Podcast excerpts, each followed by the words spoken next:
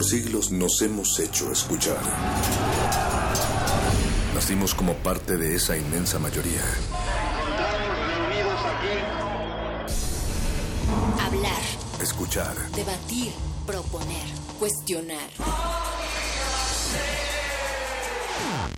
Está en nuestra naturaleza. Seamos instrumentos de conciencia de nuestro pueblo. Usamos el sonido porque atraviesa obstáculos. Fronteras.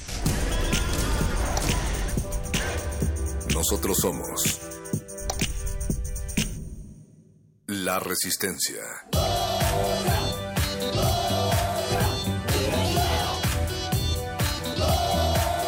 Resistencia modulada.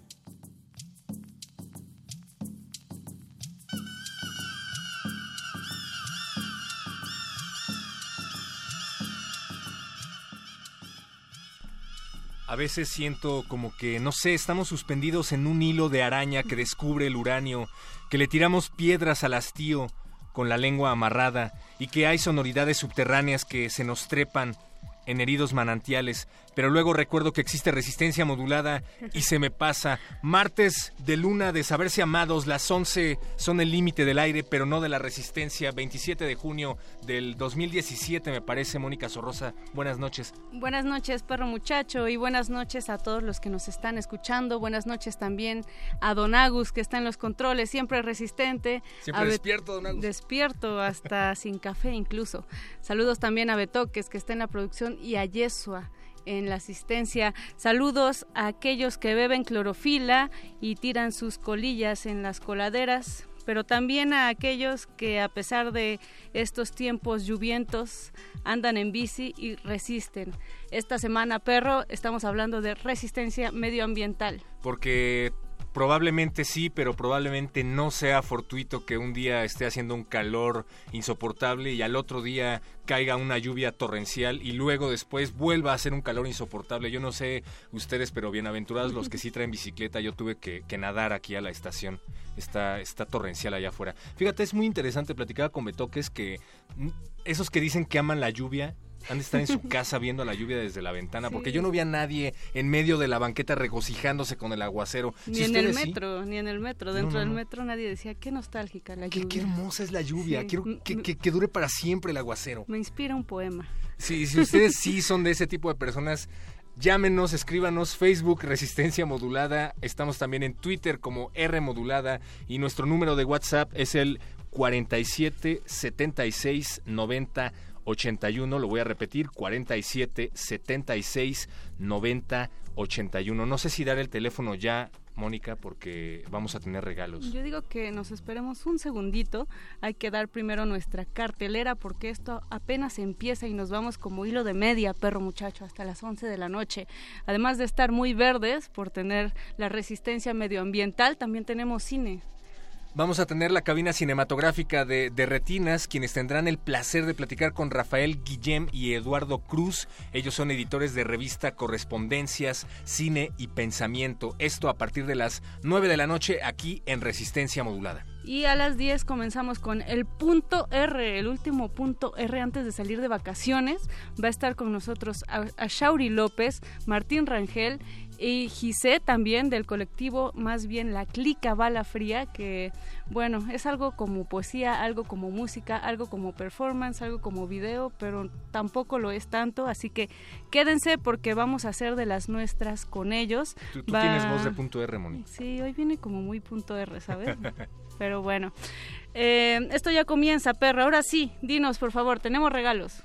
Tenemos regalos, tenemos eh, tres pases dobles, tres para el Festival Psicotrópico. Esto se va a llevar a cabo el próximo 15 de julio, sábado 15 de julio a las 8 de la noche en el foro Amberes. Amberes número 46 en la colonia Juárez. Pueden encontrar más información en Facebook, busquen Psicotrópico y se va a estar presentando DJ Aztec, que ayer estuvo haciendo mezclas aquí en la cabina de resistencia modulada. También estará por ahí Esa Mi Pao, Sonido Confirmación, Mezclart y más. Recuerden, 15 de julio, Foro Amberes, no se lo pierdan. Y lo único que tienen que hacer es, pues, llamarnos a nuestro número telefónico que es el 55 23 76 82. Las primeras tres personas que nos llamen al 55 23 76 82 se van a llevar un pase doble para el festival psicotrópico. Y sí, es tan psicotrópico como suena. pues vámonos, perro, ¿qué tal? Con un poco de música, no sé, ¿te parece? Pues la verdad es que no lo había pensado, pero ahora que lo mencionas, eh, no, no me parece tan mala idea. Ahora que estamos hablando acerca de resistencia medioambiental, ahora que ya nos están esperando en, en la sala nuestros amigos Nicolás Gutiérrez y Julián de Timelapse, de Timelapse México, sería buena idea mandar una canción a Julián Mayorga. Esto se llama Las Cucarachas. Aunque consideramos a las cucarachas como una peste, resulta que un porcentaje mínimo de su especie es el que infecta nuestros hogares. Varias otras especies de cucarachas cumplen un rol importante en el ciclo de la vida y de la preservación del medio ambiente, y tal vez por eso es que Julián Mayorga decidió hacer una reivindicación en canción al insecto más odiado, pero también el más resistente. Esta canción es parte del EP Nixon en la playa del artista colombiano, así es que escuchen y la próxima vez que vean una cucaracha, pregúntenle. Increíble dato, perro. Sí, es de Betoques. Gracias, No importa estar afuera.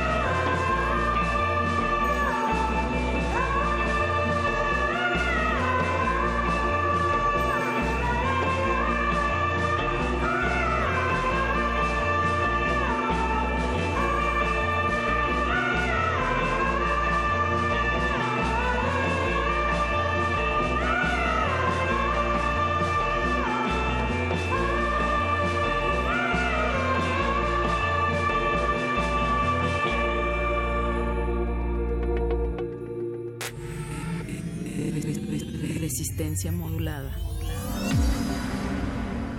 La noche modula. La radio resiste.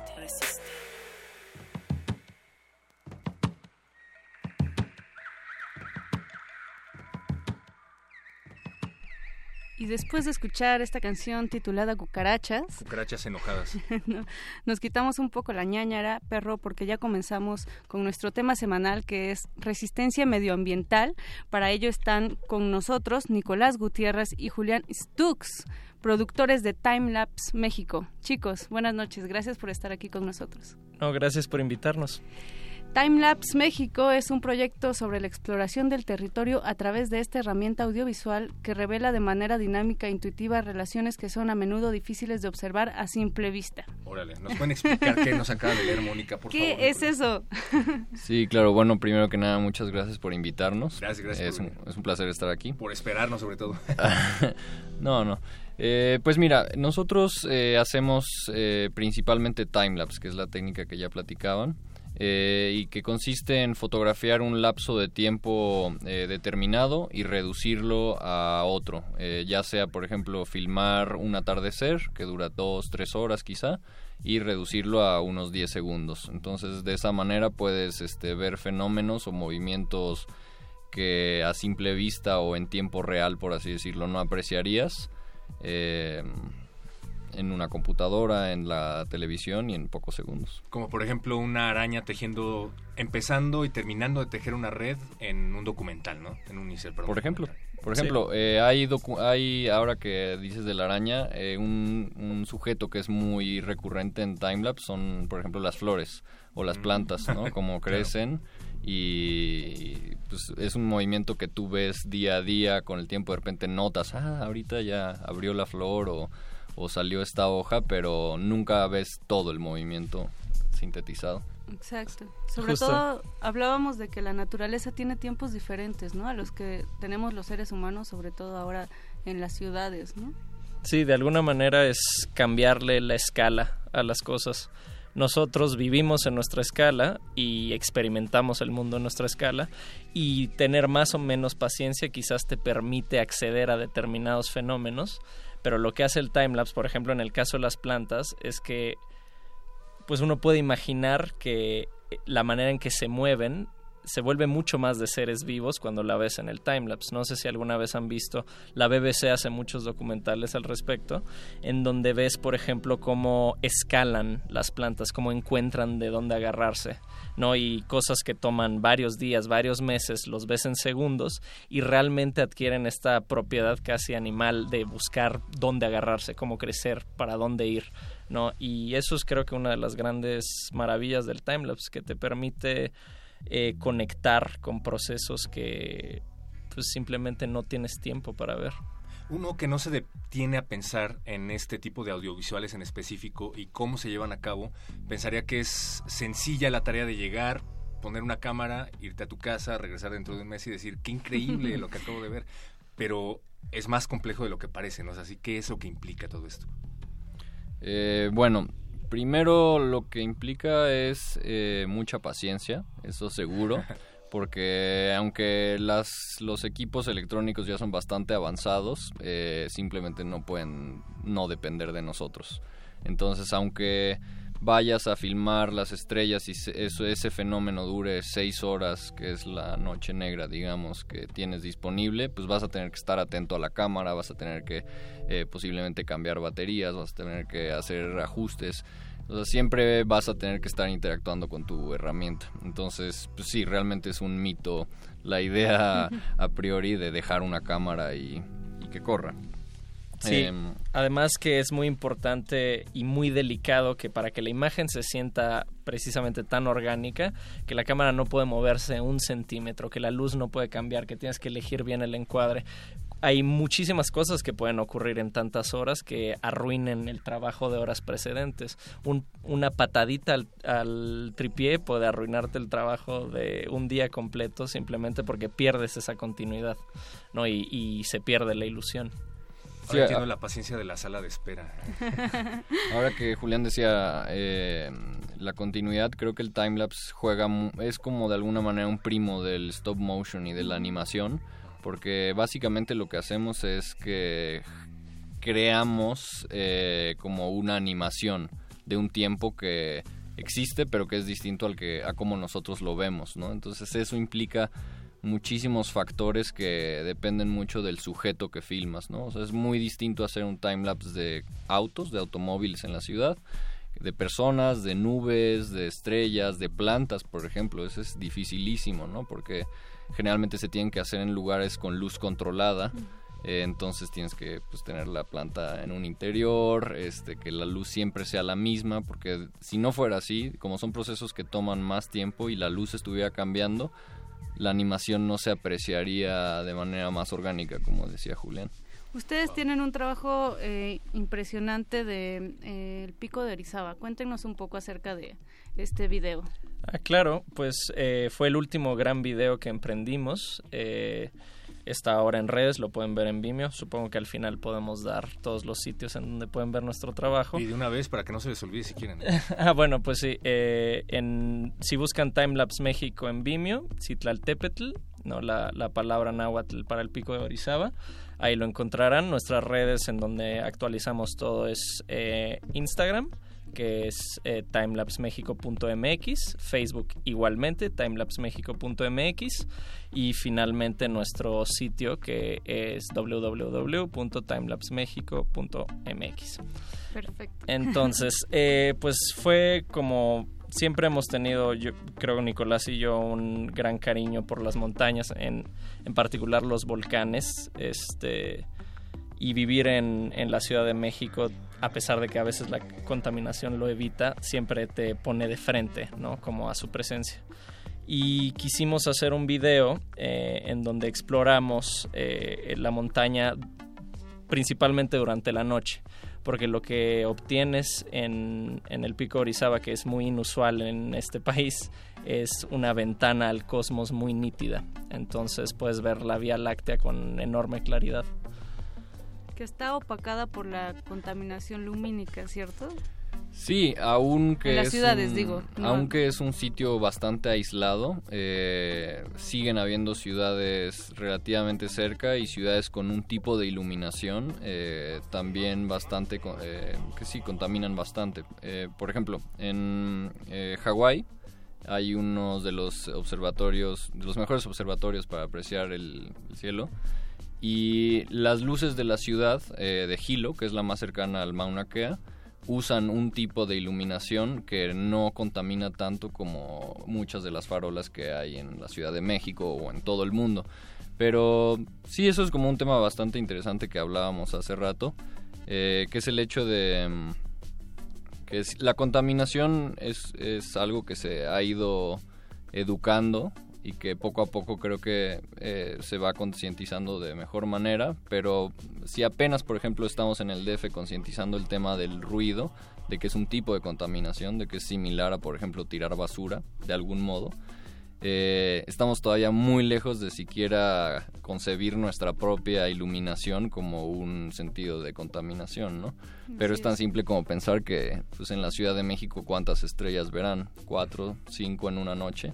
Sí, tienes suerte, ¿no? Si no, ninguna. Sí.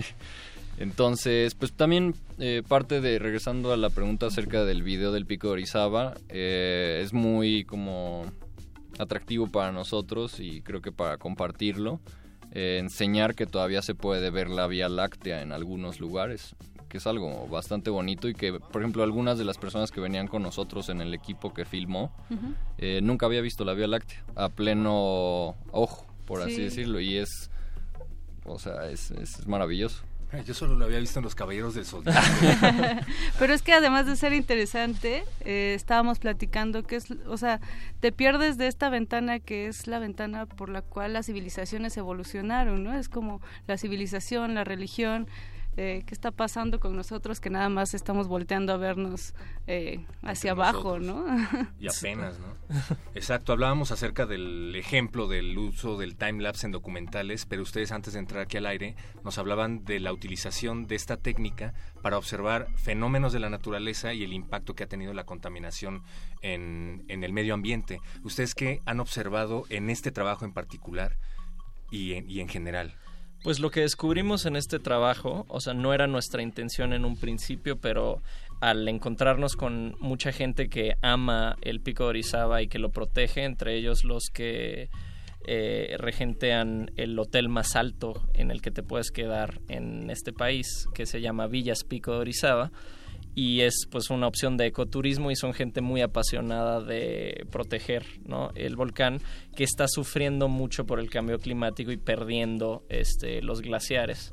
no antes tenía pues decenas y ahora está cercano a que sus últimos dos glaciares se extingan por completo y eso es muy peligroso en cuanto al suministro de agua de la región entonces es algo que merece mucha atención y a partir de pues estos descubrimientos eh, haciendo este video hemos empezado a pensar en un proyecto a futuro de visitar eh, todos los grandes volcanes de este país y analizar su estado de conservación y también otorgar como imágenes poderosas de ellos a- al mundo, porque no es fácil, no, no son lugares accesibles. Así es. Y, y es algo que no, no muchos tenemos la posibilidad de ver ni de apreciar y por lo mismo no tenemos, eh, no lo significamos tanto, ¿no? Como parte de este deterioro ambiental que es causado por el hombre también.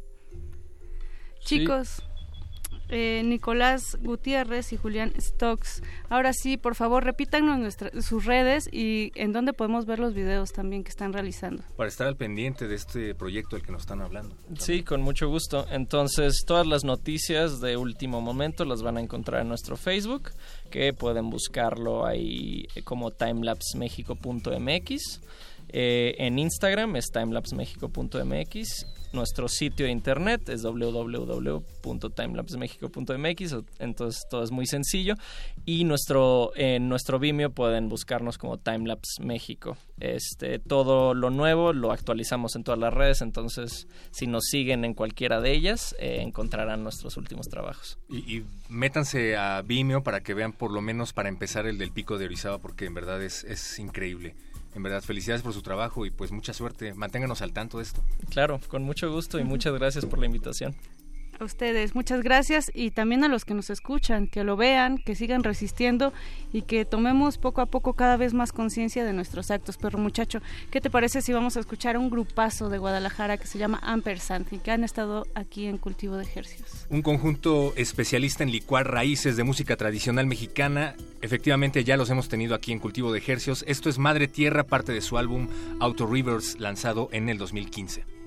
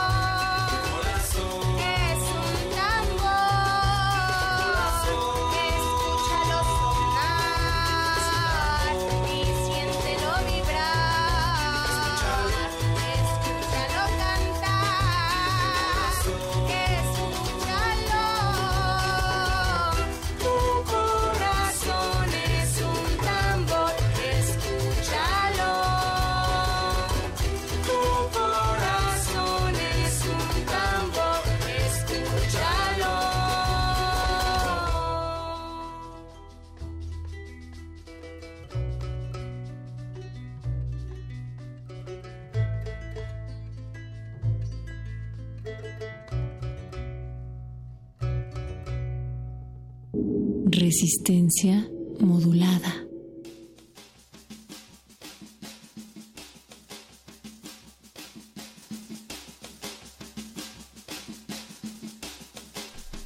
Rolón, perro muchacho, escuchamos Madre Tierra de Ampersand, porque recuerden que estamos en resistencia medioambiental, este tema semanal que es urgente, pero también que resulta necesario eh, contagiar a todos los escuchas. Eh, para ello ya está con nosotros en la línea telefónica. Buenas noches, eh, doctor José Sarucán. Sí, hola, ¿cómo está, Mónica? ¿Qué tal? Buenas. Hola, gracias por tomarnos la llamada, doctor. Eh, No, íbamos hombre, a leer... Gracias por el espacio. No, a usted, por favor, gracias. Y íbamos a leer su currículum al aire, No, no pero lo hagan.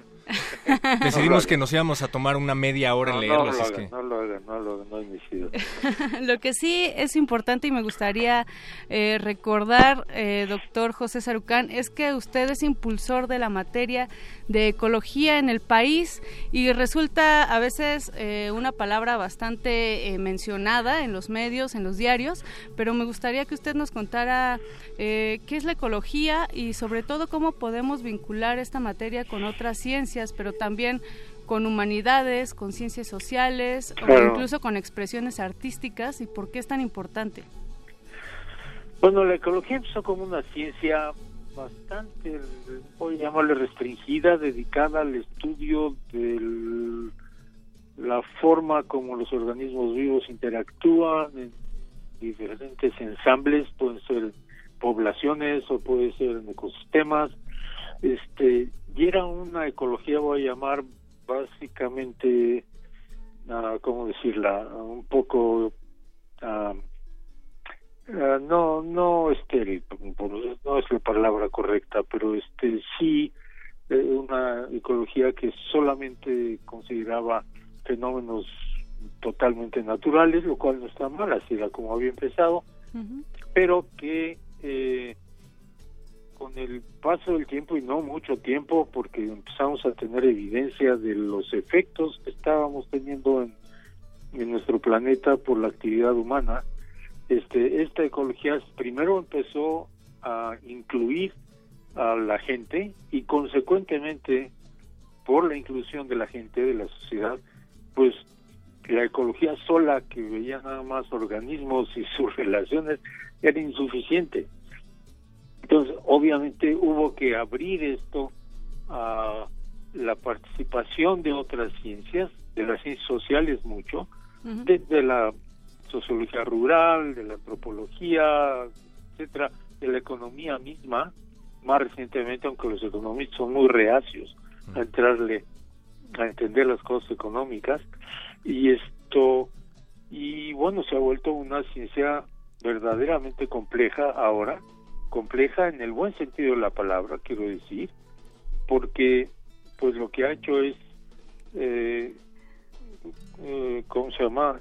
En- enriquecerse por un lado, pero también volverse mucho más, eh, ¿cómo ponerlo? Mucho más pertinente, mucho más adecuado para el tipo de broncas horrendas en las que estamos metidos por culpa de nadie más que de nosotros.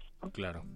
Ahora que mencionaba a la economía y a lo reacio que, que, que resulta para muchos economistas aceptar el tipo de problemas que estamos enfrentando, no pude evitar en pensar en cómo se compagina la economía o los economistas con algunos políticos que Sí. afirman que no estamos viviendo en un momento crucial para el cambio climático, por ejemplo. Me refiero en particular a personas como personajes como Donald Trump. ¿Usted qué opina al Sí. respecto, doctor? Bueno, lo he comentado varias veces. Yo creo que este amigo no tiene realmente una. Bueno, yo, yo- quisiera pensar que, que esta persona está más bien eh, bajo la influencia de sus intereses económicos políticos que lo llevaron a la a- a la presidencia de los Estados Unidos ¿eh? y que consecuentemente el, eh, tiene que mantener una, un discurso de campaña que es con el que ganó y que refleja dos cosas. Primero, el, la enorme, ¿cómo llamarlo?, incredulidad o incredibilidad de los sistemas políticos que viven de esa manera, que están comprados por los intereses económicos de los países, de, de cada país, o de intereses internacionales económicos, ¿no? La mitad del Congreso más de los Estados Unidos recibe apoyo para sus reelecciones o elecciones permanentemente. No van a hacer mucho más de lo que realmente les dicen hacer. No sé si me, me explico. Sí. Y, este, y en esas condiciones, bueno, pues, ¿qué es lo que un individuo como el señor Trump puede hacer? Pues no es más que el reflejo también de una población que en una gran proporción no está bien educada, tiene limitaciones, bueno, Sí, lo Hola. escuchamos, Doc. tiene limitaciones serias de formación y con, consecuentemente de compresión de lo que es este planeta, de lo que es la gente y de lo que es el mundo. Eh, Es, es, yo creo que es muy malo, este, me parece que es un mal signo y lo preocupante no es solamente el señor Trump, sino las personas que lo lo votaron. Es más un poco más complejo eso, porque había mucha gente pues muy eh, desilusionada, decepcionada, enojada por la forma como la economía de los Estados Unidos los había tratado y muy rápidamente si vamos por ahí lo que vamos a caer es que los sistemas económicos en los que estamos viviendo en el planeta son verdaderamente inadecuados, totalmente anti voy a llamarle anti de- sustentabilidad, ¿no? Claro. Ninguno de ellos lo es, algunos probablemente sí. Y lo como tienen como resultado pues es toda esta, esta enajenación de la gente que no ha tenido los beneficios que unos cuantos sí han tenido del sistema económico, ¿no? Doctor José Sarucán, también, aparte de, ser incrédulos, como usted bien menciona, pero también son violentos los sistemas políticos. Sabemos que ya están llegando al límite de incluso eh, matar a, mucha, a muchos activistas que están luchando por salvaguardar sus ecosistemas, el lugar donde viven, la biodiversidad incluso. Eh, ¿Qué podemos hacer frente a, a a un sistema que nos reprime de tal manera por querer cuidar la vida. Bueno, depende de dónde estamos hablando y me preocupa hacer generalidades tan, Sí, sí. tan especiales como esas, pero este eh, yo sí pienso que la, la la forma en que estos intereses pueden realmente ejercer su potencia, su poder es gigantesca, porque en muchos casos son son potencias y son poderes que tienen una una um, capacidad de entrar y de ampliar su influencia adquiriendo medios. Muchos de estos grandes este, potentados son dueños de sistemas de, de comunicación muy grandes, ¿no? Claro. Como los hermanos Cocho, como Rupert Murdoch, como toda una serie de otras gentes. Qué miedo. Y bueno, tienen la palanca de poder estar influyendo en gente que no necesariamente tiene la mejor capacidad de, de discriminar entre la información que reciben y la verdad. Ahora estamos hablando de otras latitudes. Estaba pensando, claro, en los acuerdos de París, de donde se bajó Trump del barco, pero más de manera local, ¿se está haciendo algo por parte del gobierno mexicano a, a nivel global para evitar una catástrofe cli- climática? ¿Estamos haciendo algo como sociedad? Y si no, Bueno, ¿qué podríamos hacer nosotros desde aquí? ¿Por qué no hablamos más bien de lo que estamos haciendo a nivel de México? Eh, Difícilmente puede hacer algo México o para ese caso cualquier país comparable ah, que tenga impactos globales. Yo creo que el ejemplo es uno y lo que se está haciendo no es malo. México tiene una cierta percepción de liderazgo en los temas ambientales, no solo de cambio climático, sino muy especialmente en el campo de la diversidad biológica.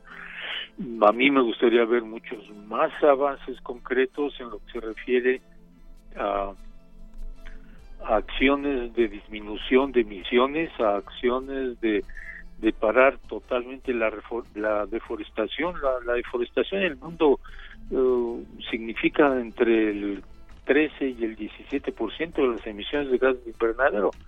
Y este, si la paramos, vamos a hacer el cambio más fuerte que se ha dado nunca después de tantas COPs de cambio climático. ¿eh? Es tan sencillo como eso.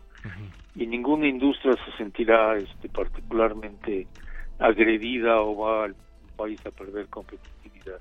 Estas son las cosas que yo creo que están en nuestras manos hacer que México podría este, lograr. De hecho, ha ofrecido llegar a esta eh, deforestación cero para el 2030 o algo por el estilo, pero ¿por qué no mejor damos un ejemplo y empezamos a apresurar estas cosas? Yo creo que se puede hacer.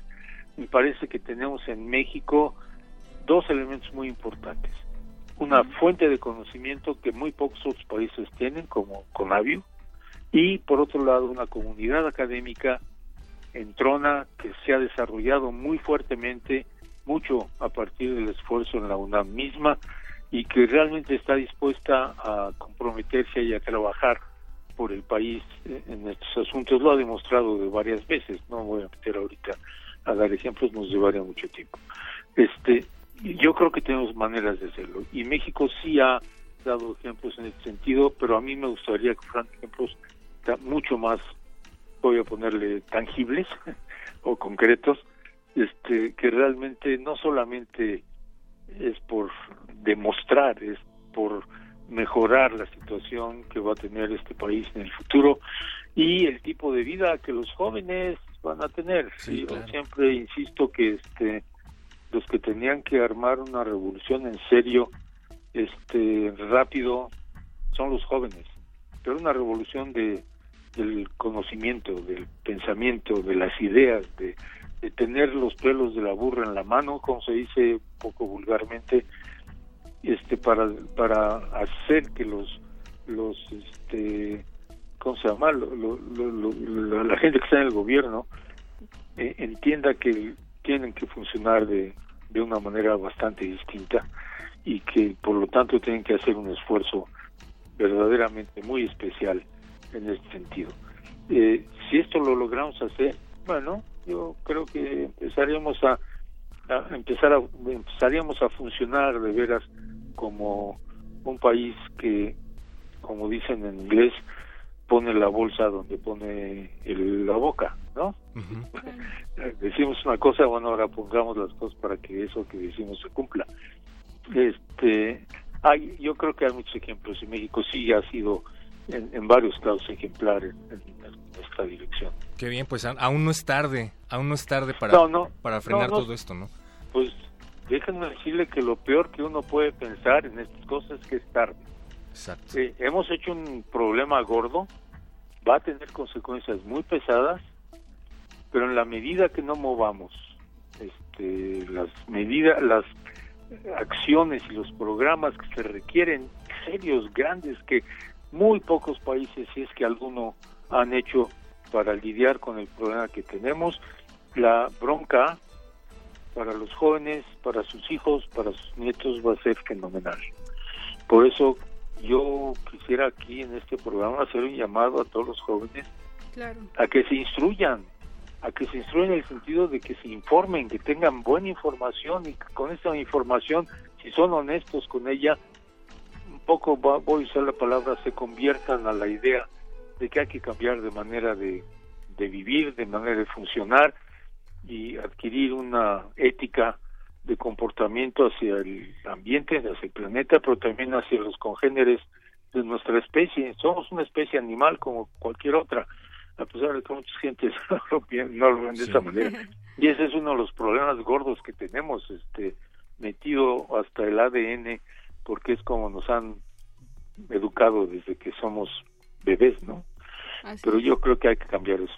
Así hay que cambiar el chip, eh, doctor José Sarucán.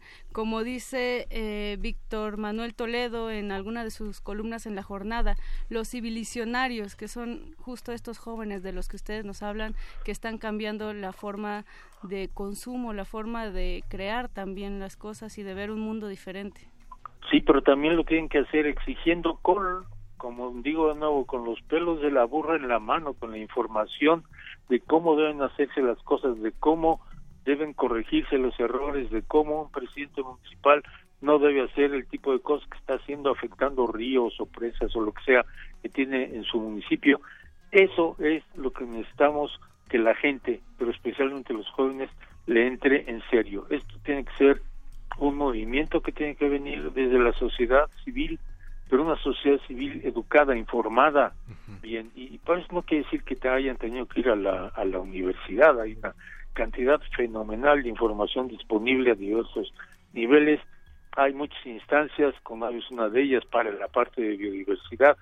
Y hay, habemos gente que estamos tratando de transmitir a, a- a la sociedad este tipo de información de tal manera que pues perciba la gente este de qué tamaño es el problema y la seriedad de las medidas que debemos que tomar para enfrentarlo.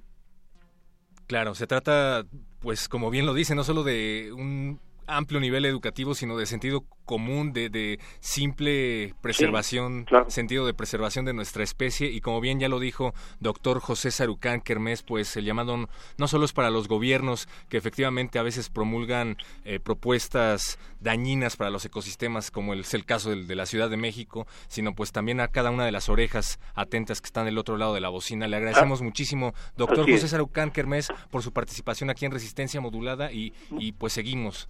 Muchas gracias a ustedes, ¿eh? gracias por el espacio y saludo a sus escuchas. Gracias. Hasta luego. Ahí está el doctor José Sarucán Kermés tratando de hacer este, tratando de hacer conciencia, haciendo este llamado para toda la resistencia, porque esta es nuestra casa. Recuerden, este planeta es el único en donde vive tu mamá, tu hermano y Radio UNAM. Vamos a escuchar música, Moni. Así es, perro muchacho, y regresamos. Esto es Resistencia Modulada de aquí hasta las 11 de la noche. Regresamos, esto es Heliocentrics Human Zoo, un conjunto de jazz basado en Londres, especialistas en psicodelia. Esta canción es parte de su disco más reciente, A World of Masks, lanzado a través del sello Soundwave Records, una recomendación de Betoques para la resistencia.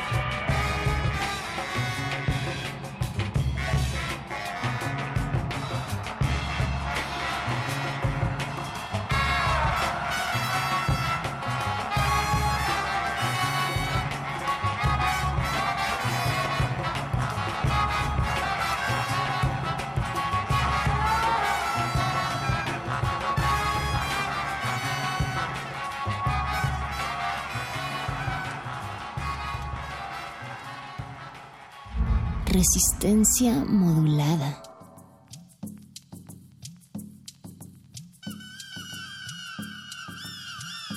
Me sentí como en alguna especie de viaje psicotrópico. Si usted se quiere sentir igual, pero a la décima potencia, vaya a psicotrópico a ver DJ Aztec, Esami Pau, Sonido Confirmación, Mezclart este 15 de julio. Recuerden, en Amberes número 46, Colonia Juárez, en la Cuauhtémoc. Foro Amberes, sábado 15 de julio a las 8, Festival Psicotrópico y todavía nos queda un pase doble, Moni. ¿Y cómo se va a ir, perro muchacho? Pues lo único que, que tienen que hacer es llamar al 55 23 76 82, 55 23 76 82 y decirnos cómo reciclan su basura. Si hacen eso, entonces se van a llevar un pase doble para el Festival Psicotrópico. Se fueron los que estábamos regalando, pero eh, Betoques anda tan contento que decidió dar uno más. Un pase doble para Psicotrópico, 15 de julio. Búsquenlo en Facebook, gánese un boleto en el 55 23 76 82. Y no sé por qué estoy hablando de usted. No sé, perro muchacho, a veces se pega ese modismo. Sí, demasiado primer movimiento por hoy. Oye, pero de otro mundo, de otra galaxia, llegó algo que se llama Resimodi, un par de personajes extraños, también un poco psicotrópicos y un poco viajados, o viajando más bien entre las frecuencias del radio. ¿Qué te parece si vamos a escuchar un capítulo de esta miniserie que realizó el, pues todo, muchas personas de resistencia modulada, todos Ibas a decir ahí el Mago. Conde, ¿verdad? Iba a decir el Mago Conde, pero en realidad fue un trabajo en equipo. Fue el Mago Conde y el trabajo en equipo. Esto fue escrito en el marco del 80 aniversario de Radio UNAM y ya sabemos que fue el 14 de junio, pero lo vamos a seguir pasando porque para nosotros no pasa el tiempo. Esto es Feliz Resistencia cumpleaños. Modulada, esto es Resimodi. Feliz cumpleaños Radio UNAM, esto es para ustedes. Feliz cumpleaños Don Agus. Feliz cumpleaños Salva.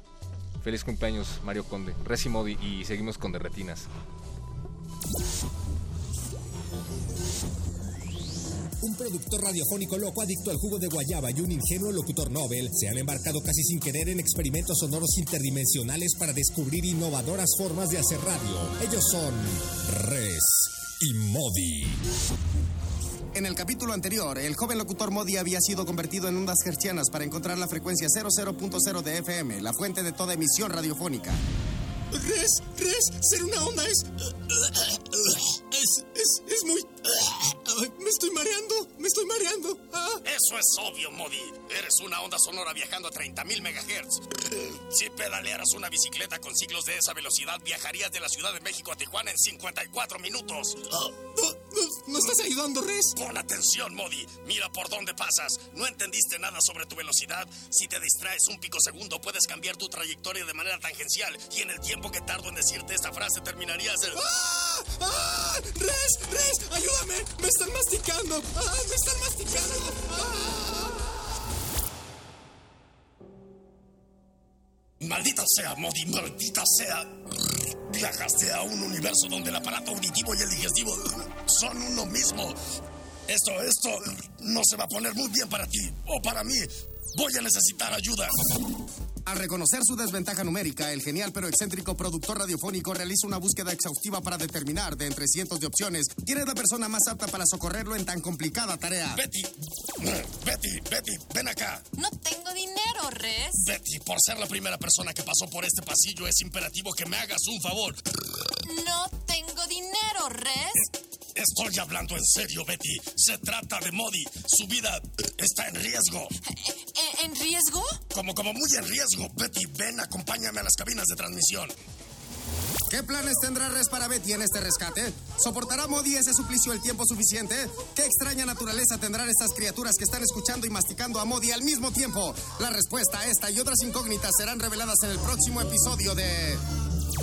Res y Modi.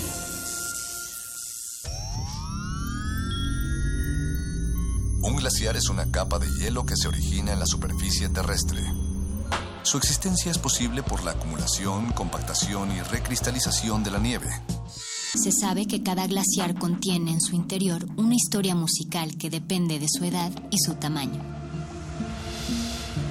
Se sabe también que muy en lo profundo de las aguas polares, todos los glaciares están conectados entre sí. Glaciares, túneles infinitos para el fin del mundo. Jueves, 22 horas, por el 96.1 de FM. Radio UNAM.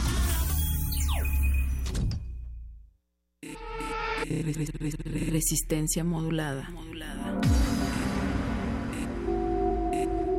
Resistencia modulada.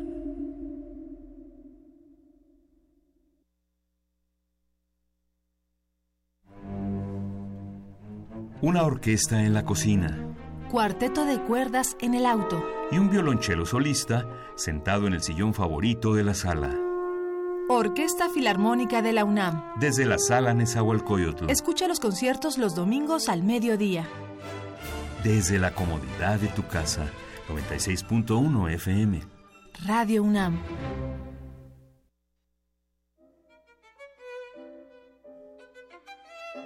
La Facultad de Música de la UNAM se une a la celebración del 80 aniversario de nuestra radio y nos encanta con una serie de conciertos. Camerata Contemporánea, Ensamble de Música Contemporánea, Orquesta de Cámara Consortium Sonorus, Cuarteto de Guitarras Cuicani y la pianista Ana Gabriela Fernández.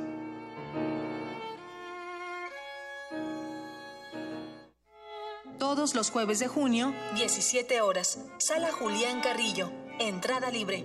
Por el 96.1 FM. Radio UNAM.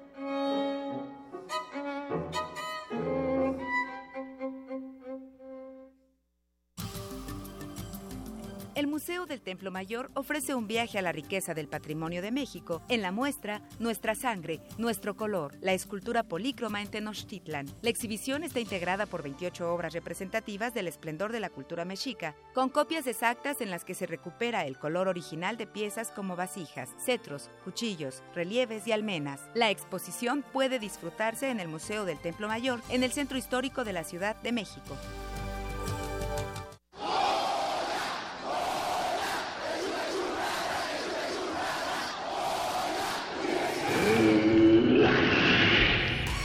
¿Te identificaste? Identifícate con Fundación UNAM y ayuda a becar a miles de alumnos universitarios. Súmate 5340-0904 o en www.funam.mx. Contigo hacemos posible lo imposible.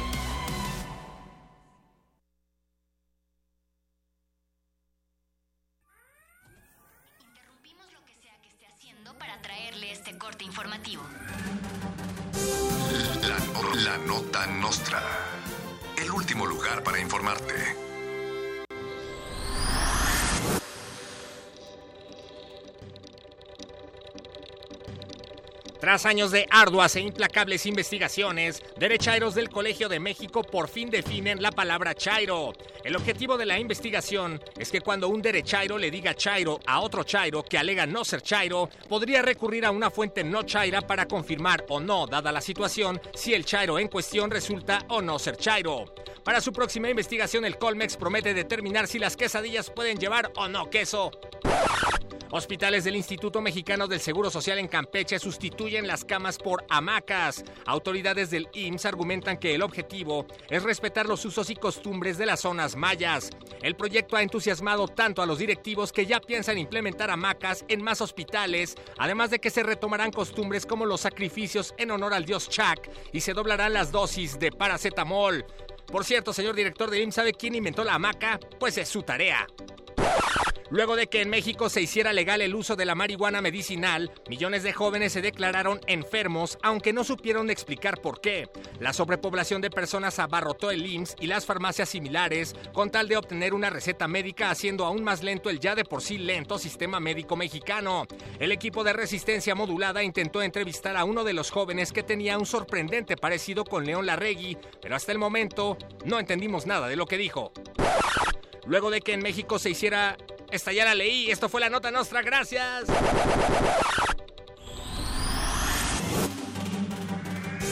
Estas fueron las últimas noticias que debiste recibir. Puedes continuar con tus actividades cotidianas. La no- nota, nota nostra. La nota nostra.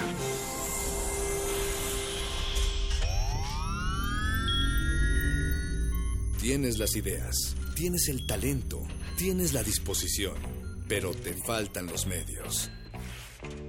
¿Has tocado las puertas suficientes? ¿Has buscado las puertas suficientes?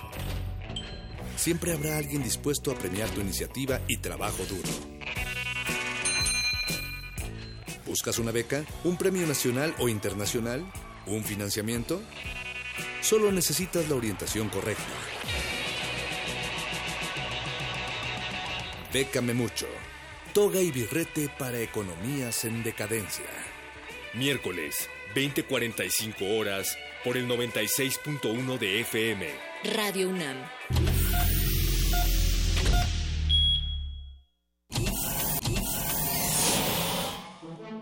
Toma un lugar. Aquí hemos venido a observar con los oídos. La imagen no es una idea fija. Se ajusta a todas las visiones y todos los géneros. Miremos y discutamos. De retinas. Un horizonte sonoro para vivir el cine. De retinas. Yo no quiero eso, único que quiero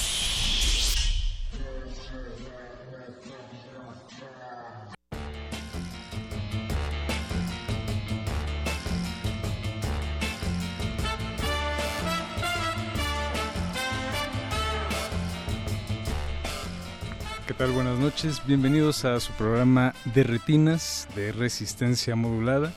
Esta noche no, no lo saluda Rafael Paz. Rafael Paz tuvo contratiempos de tipo laboral.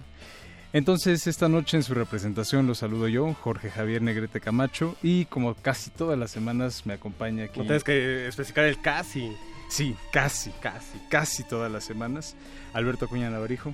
¿Cómo estás? Bien, bien, aquí empapado de la emoción. Yo no tanto, yo sí me protegí un poco porque ahorita estoy medio agripado.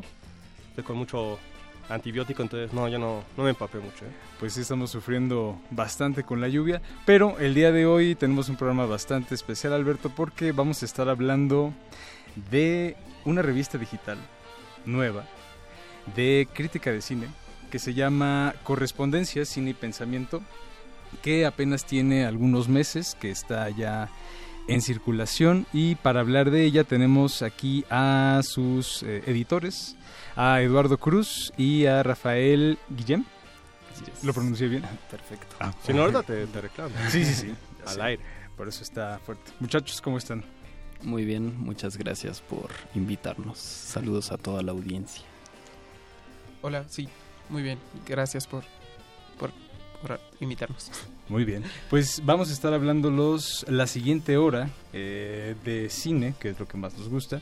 ¿Y qué les parece si para empezar este, arrancamos con una canción? La primera de nuestro playlist es Modern Love de David Bowie. Recuerden contactarnos, telemo- teléfono en cabina es el 55 36 43 39.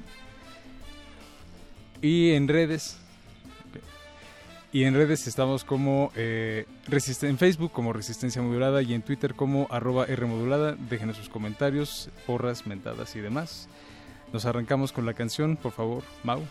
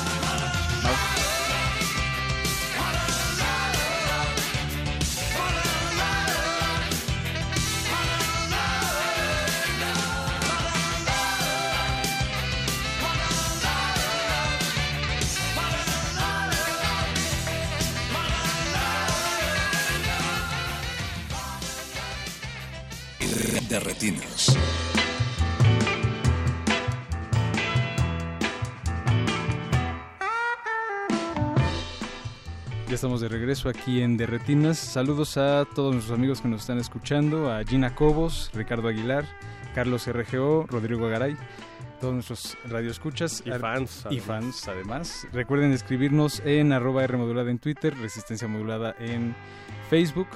Pues muchachos, eh, el playlist eh, fue elegido por ustedes esta noche, entonces quieren platicarnos un poquito de por qué este playlist en particular. Eh, sí, claro. eh, las canciones todas son parte de las películas que de las que hablamos en el, en el número actual, que es un dossier que tiene que ver con el cuerpo en el cine. Entonces, cada canción fue seleccionada a partir de eh, los cineastas que abordamos en ese número. Ok, pues ya que estamos entrando eh, en materia justamente, platiquen un poquito eh, a nuestros radioescuchas eh, qué es este proyecto de correspondencias, qué es lo que estamos buscando, qué, qué pasa con él. Eh, bueno, eh, Correspondencias es una revista trimestral, es, es digital, pero aún así tiene esta periodicidad trimestral. Entonces, cada número va a tener un dossier, que es un- una especie de eje temático. Eh, tuvimos el 00, que es como una especie de piloto, que fue Políticas del Cine. Y ahora el último número es Cuerpos en Tránsito, que es el 01. Y salió hace eh, más o menos un mes. Y bueno, la, alguna de las apuestas que, que más nos interesa es la idea de los ensayos audiovisuales, por eso también es digital la revista. Los ensayos audiovisuales son, este, digamos, una especie de análisis cinematográfico eh, de cine con el cine mismo. Es decir, eh, a partir de hacer un montaje de las, de las películas, del material eh, fílmico, poder establecer nuevas conexiones eh, y pues obviamente a partir de ellas pensar un poco con las películas, ¿no? Ahí creo que en justamente en esta parte de los ensayos audiovisuales es una parte que se ha explorado como muy poco dentro del panorama crítico este, en México. Eh, tenemos obviamente referentes internacionales muy importantes. Creo que el más claro es Adrian Martin, el crítico au- australiano, que tiene unos videoensayos fabulosos. O sea, me viene mucho a la mente uno en el que comparaba The Brute de David Cronenberg con Los pájaros de Hitchcock. También había otro por ahí de Repulsión y de. Polanski y Belatar. Entonces creo que es muy muy importante darle como justamente espacio también a la parte del, del audio del audio del ensayo audiovisual. Y hablando justamente de esto, eh, ¿ustedes qué línea están este, manejando dentro de la revista? ¿Cuál es el público al que están tratando como de eh, llamar?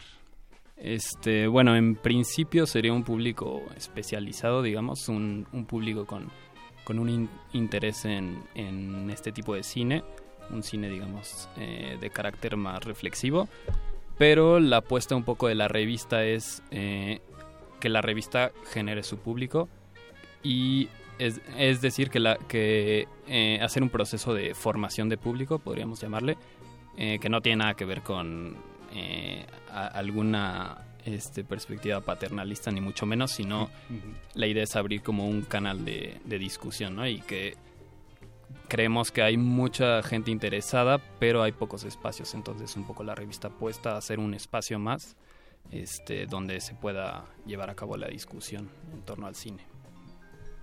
en la presentación de, de este proyecto la semana pasada en Cineteca Nacional, mencionaban que entre otras cosas darán un espacio al cine mexicano. Pero eh, sin esta, esos lugares comunes, trillados este, de los medios, una parte es, ah, hay que apoyarlo porque está ganando en Cannes. O hay que eh, eh, entenderlo porque pues, hace con poco presupuesto. O al contrario, este, la parte de, es malo. ¿Por qué es malo? Pues porque es un remake de una comedia este, extranjera. ¿Por qué? Pues nada más por eso. En su caso va a ser también la reflexión eh, misma del cine mexicano, tanto contemporáneo como este, de otras épocas, pero cómo será la relación, un poco más nos pueden ah, comentar al respecto, de la relación de correspondencias con el cine mexicano.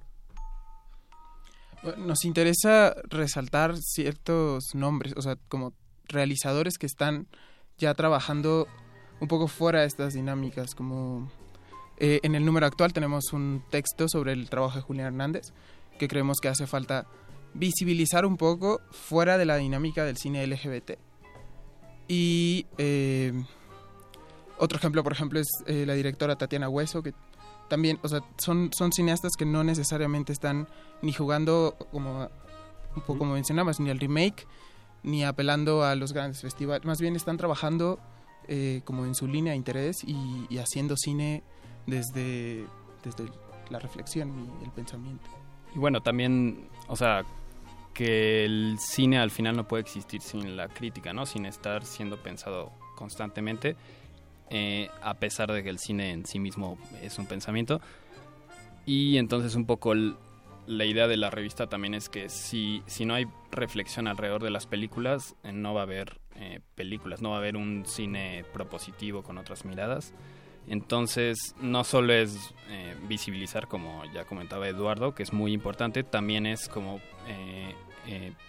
pensar las películas y por lo tanto abismarlas, ¿no? Establecer como nuevas relaciones eh, que tengan más vida más allá de, de- la materia misma de las películas, ¿no? Porque al final eh, eso es un poco pensar el cine que, que también los espectadores jueguen, jueguen su parte en, en la construcción de las películas.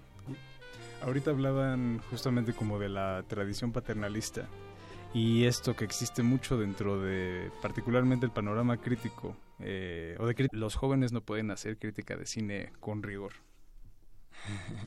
Híjole, es un tema muy complicado. O sea, sí, creo que sí coincidimos un poco en que, eh, bueno, sí hay esfuerzos por desarrollar la crítica en México, pero tal vez el problema es que están muy aislados de pronto.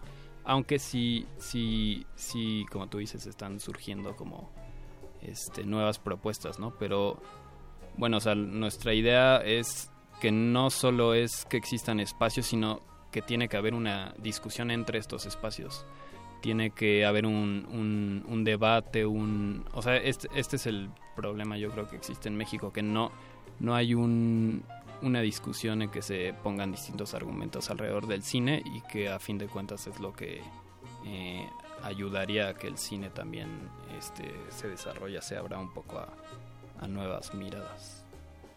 También creo que en general eh, muchas veces se confunde crítica con, con publicidad. Y en general muchos espacios de crítica en México más bien solo son extensiones de, de las distribuidoras, ¿no? O sea, exacto, como el mensaje que manda la distribuidora. Entonces, eh, me parece importante que, o sea, como articular una red eh, de estos pequeños espacios eh, en la periferia, como mencionabas, para, para construir un, como un cuerpo crítico. Que al final también nosotros creemos que la crítica es importante en la cinematografía local y, y creemos que eh, desde la crítica se puede trabajar mucho pues el cine mexicano también, ¿no? Pensarlo y, y ayudar también a desarrollarlo. Ok, Pues vamos a escuchar la siguiente canción del playlist. Eh, nuestra siguiente es Cansado de Engate de Antonio Variasoes. Entonces, arráncate miau.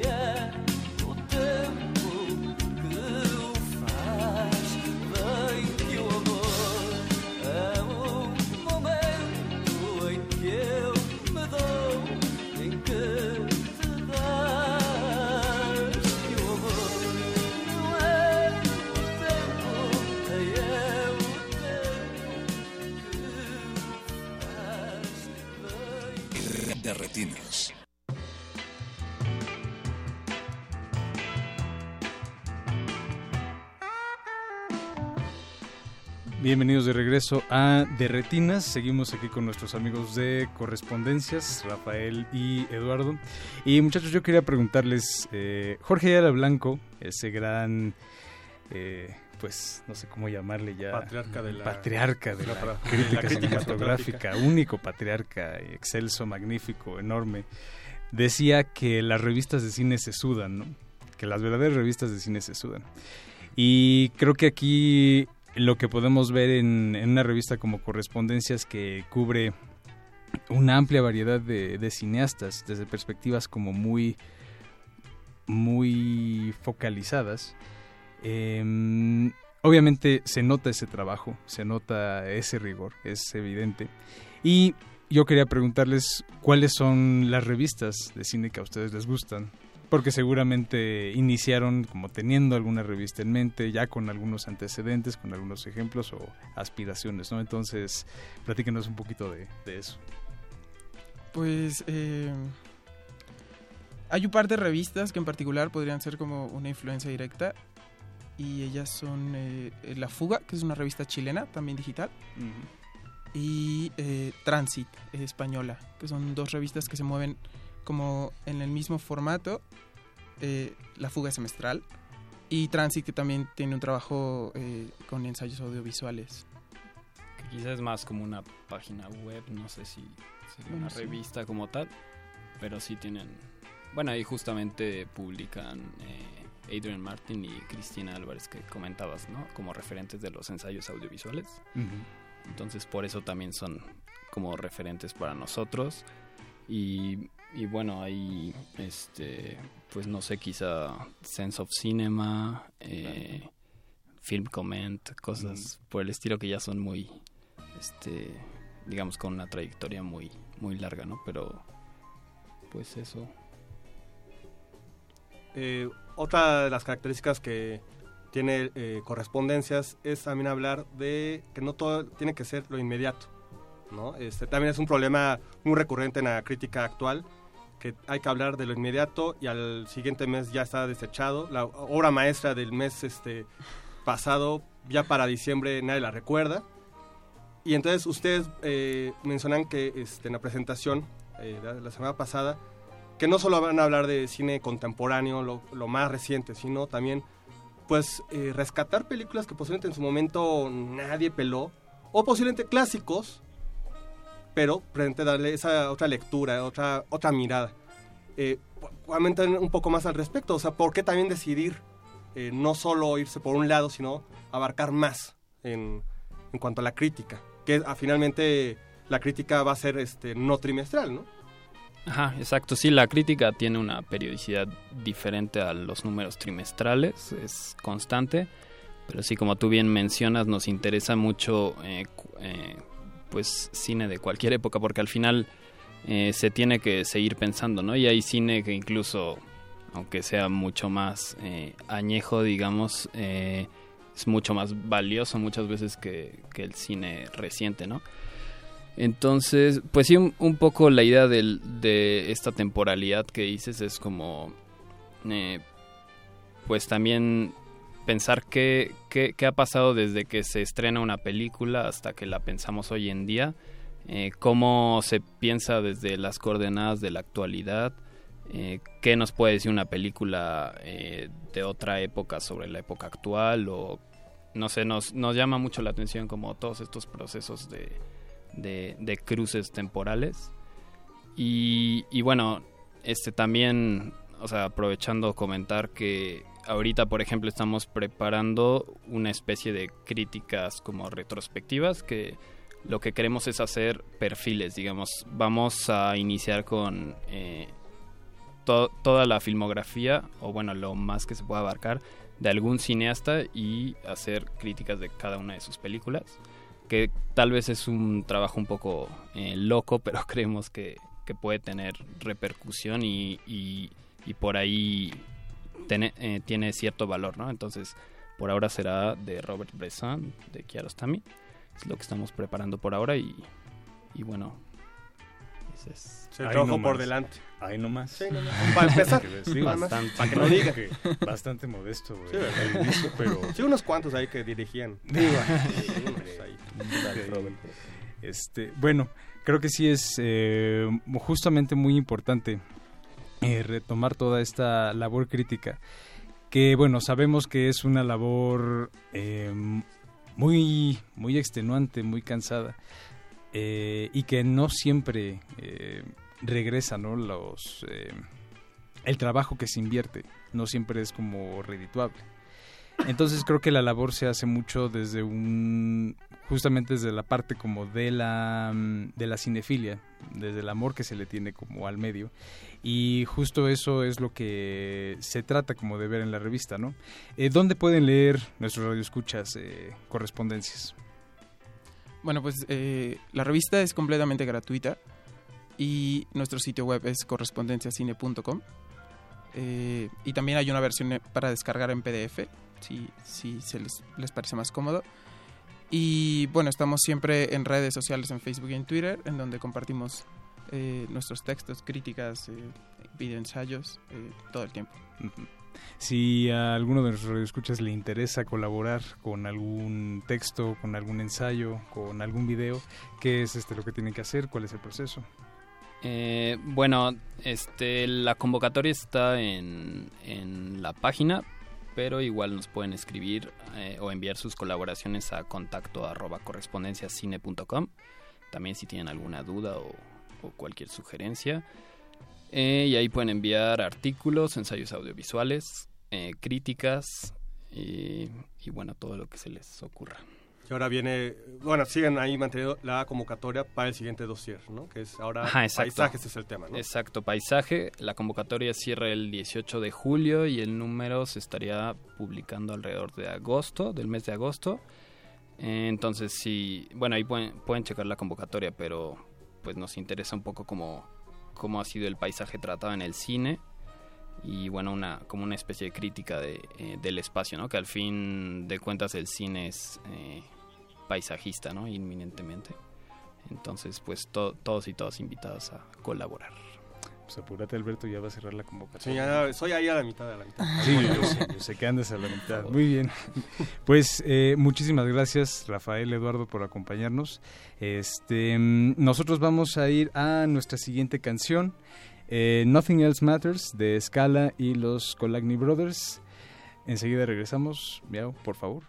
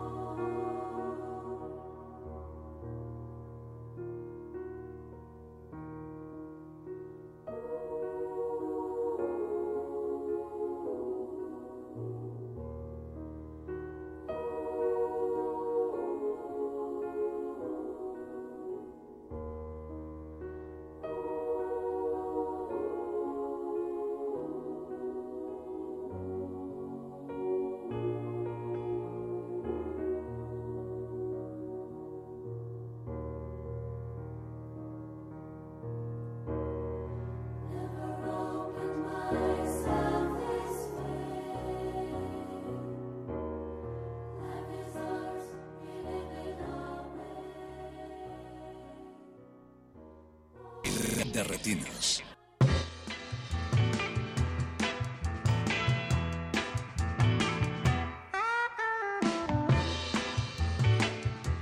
Ya estamos de regreso aquí en Resistencia Modulada y Alberto tenemos una sorpresa para todos nuestros radioescuchas.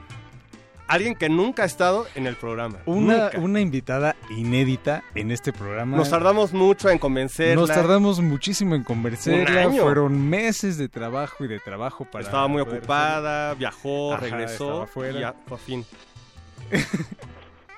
Y pues tenemos aquí a nada más y nada menos que Aureli Dupir. Hola. Buenas noches.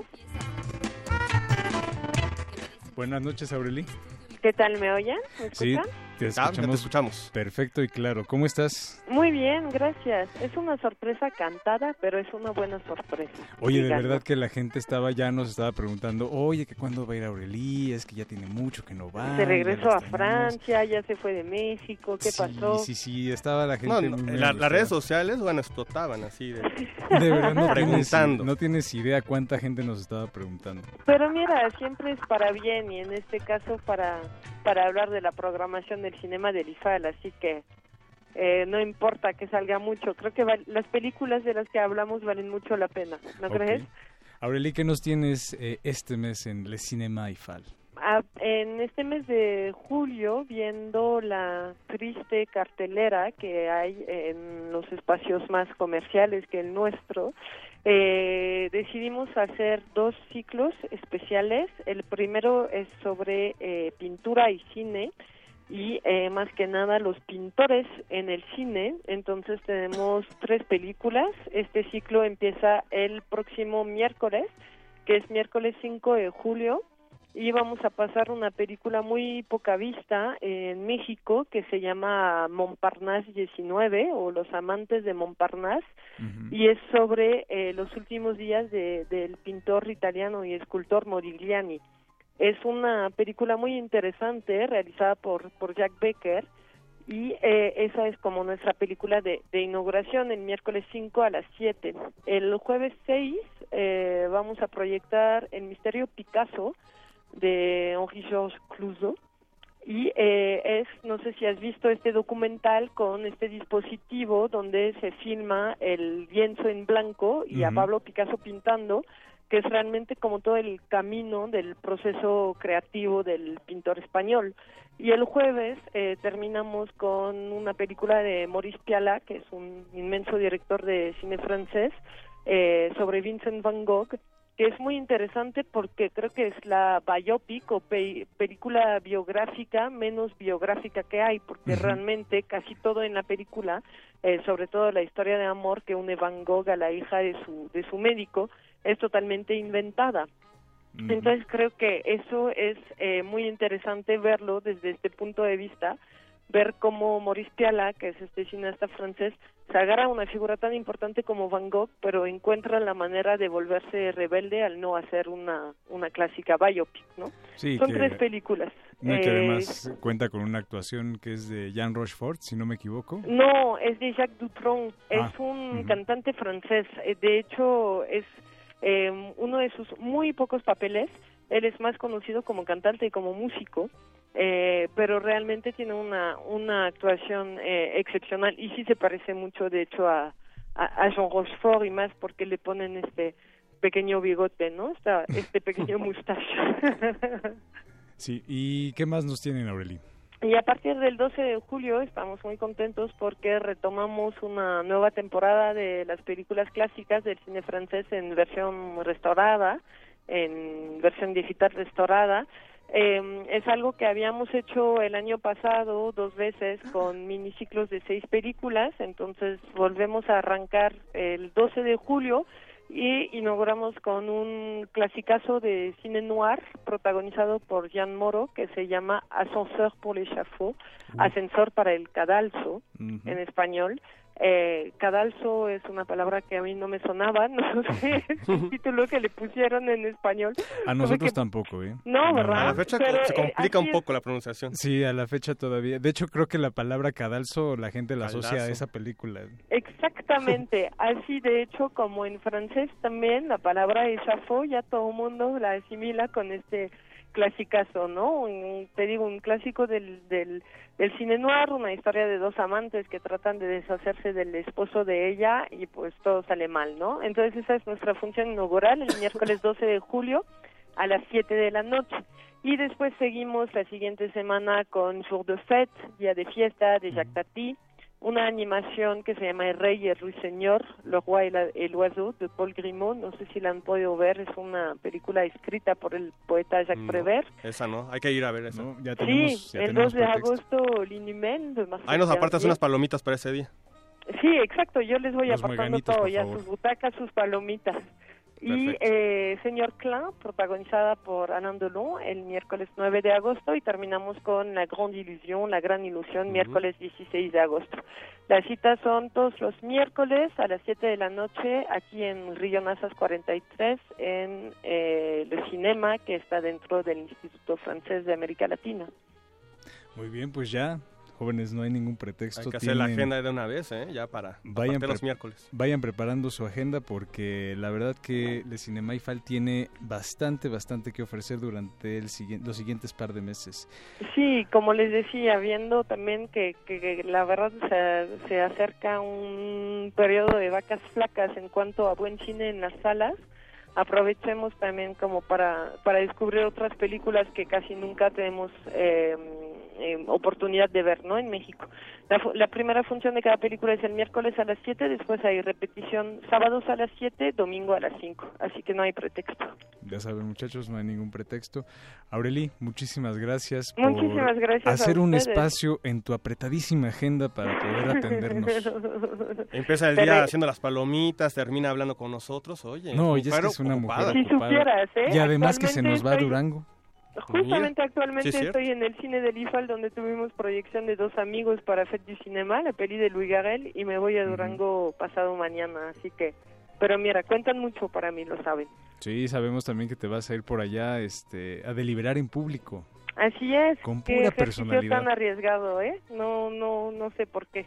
no sé por qué acepté. Bueno, ahí te persinas, por favor, y te estaremos viendo en el streaming.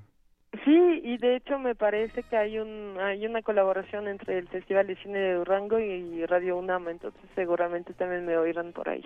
Sí, vamos a estar este, dando la información. Y a ver qué tal las películas. Un saludo acá a nuestro amigo Carlos Narro. Sí. Que va a estar por allá también Que va a ser deliberando mi cojurado, de hecho, uno de los cojurados. Muy bien. Aureli, pues muchísimas gracias por atendernos Gracias a ustedes por invitarme. y pues nos estamos viendo por allá en el cine. Claro que sí, aquí en Río Nazas 43. Muy bien, muchas gracias Aureli. Un abrazo grande, adiós. Saludos. Bye, bye. Eh, aprovechamos antes de ir al corte para mandar un saludo a una radioescucha muy especial, Danae Silva. Un abrazo, un saludo. Y nos vamos así a nuestra siguiente canción, Remember Me, de Cat Power. No se despeguen, están en Derretinas.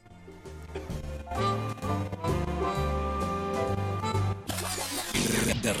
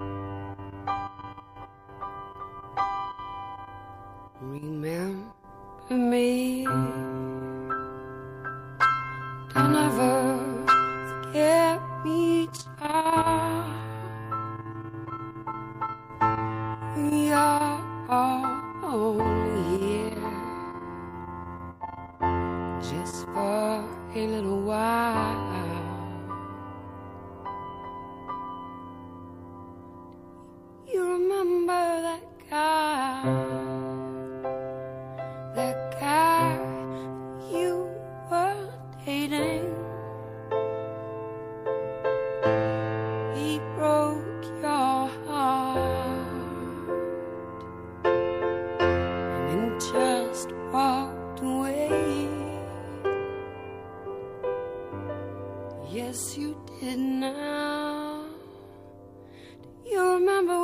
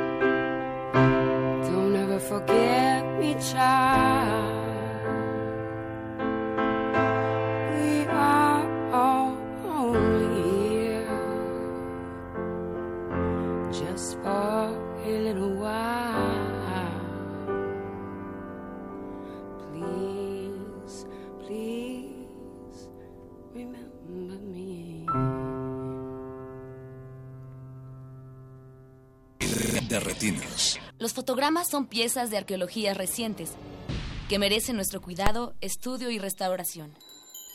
Filmoteca UNAM.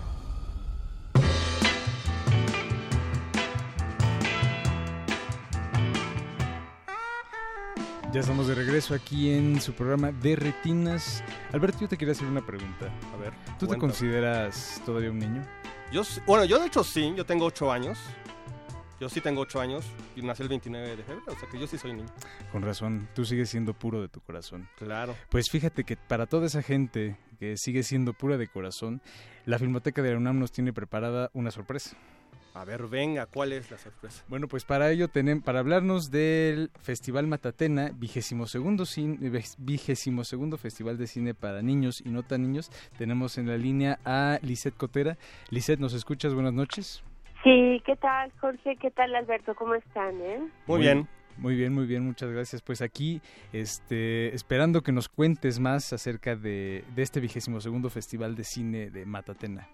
Pues mira, nos estamos enfilando ya, que, eh, nos queda pues prácticamente un mes y días. El festival está programado del 8 al 13 de agosto eh, y la realidad es que viene con una programación bastante bastante buena es la posibilidad que ahora en las vacaciones de verano las niñas y los niños pues tengan acceso a una opción cinematográfica que si no es por el festival difícilmente ellos podrían tener acceso a estos materiales. Estamos hablando de 98 materiales que están divididos en cuatro categorías, que son largometrajes, cortos de ficción, cortometrajes de animación y documentales.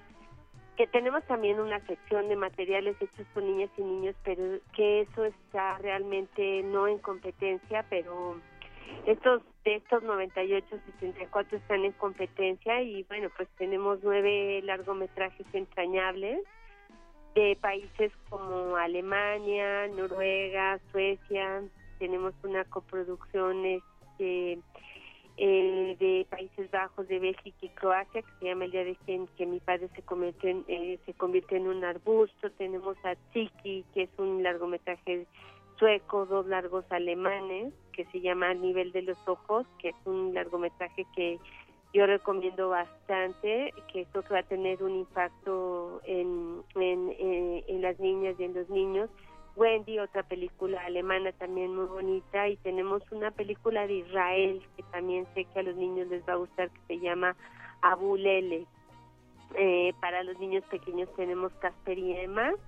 Entonces, pues es una programación muy, muy nutrida, muy amplia. Yo creo que los contenidos eh, eh, siempre del festival, bueno, pues eh, rescatan, se promueven muchos valores, pero también eh, es esta gran posibilidad de que los niños ahora sí que, que, se paren en un en un espacio en donde van a poder dar una vuelta eh, y ver distintas la gran diversidad de niñas y niños, son los 360 grados, como poder eh, viajar a varios continentes y poderte enriquecer de vivencias y de situaciones por las que muchos de sus pares pues están transitando, ¿no? Entonces, eh, ¿qué les digo? Recomiendo mucho el festival, eh, recomiendo mucho a quienes nos están escuchando que en breve van a poder consultar la cartelera, tanto en la página de la Filmoteca como en la página de la Matatena, y que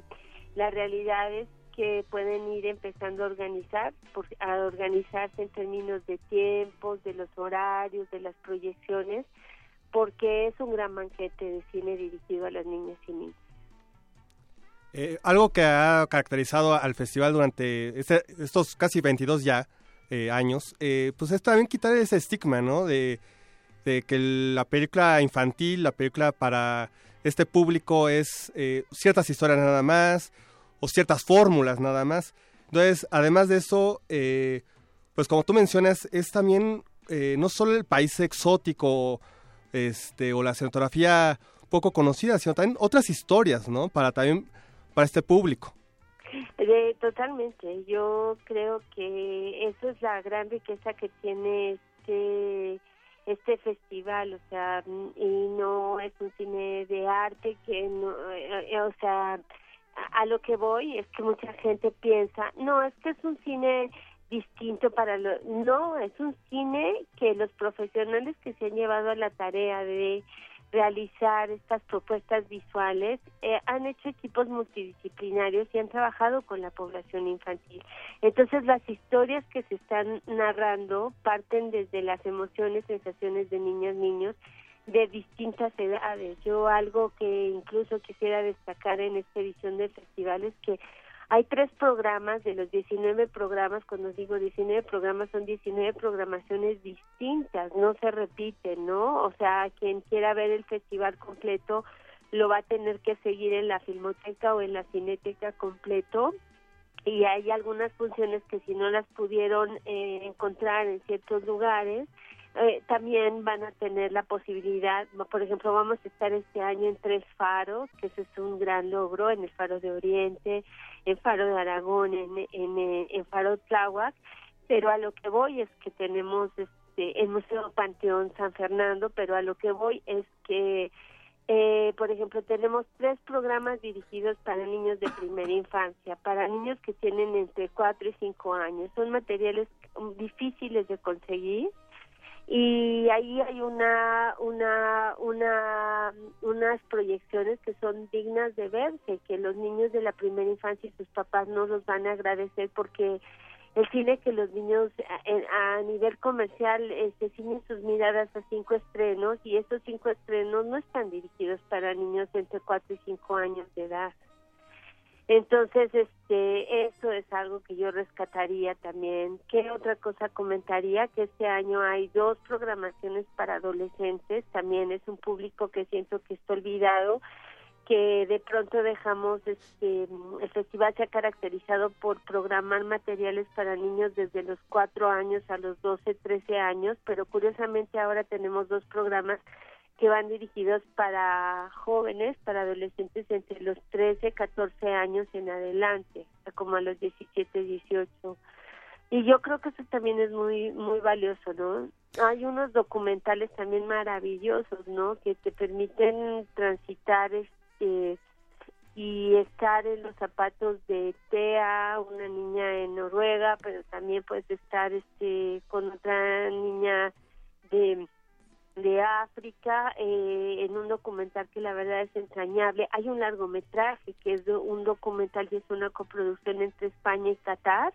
Se llama Los otros niños de Pablo de la Chica y la verdad que es que es un documental que tiene que ver con el anhelo de un niño africano para jugar este para participar en el fútbol y para poder este desde muy pequeño, o sea, tiene un enorme interés por un deporte que que, que lo ha atrapado y tú ves en este documental, a mí me parece que es un documental valioso y que es la oportunidad en el festival de que las niñas y los niños puedan puedan ver estos materiales. Suena muy bien, Lisette. Pues eh, te agradecemos mucho el tiempo. ¿Dónde pueden eh, encontrar nuestros radioescuchas la información completa del festival, eh, programación, horarios, sedes?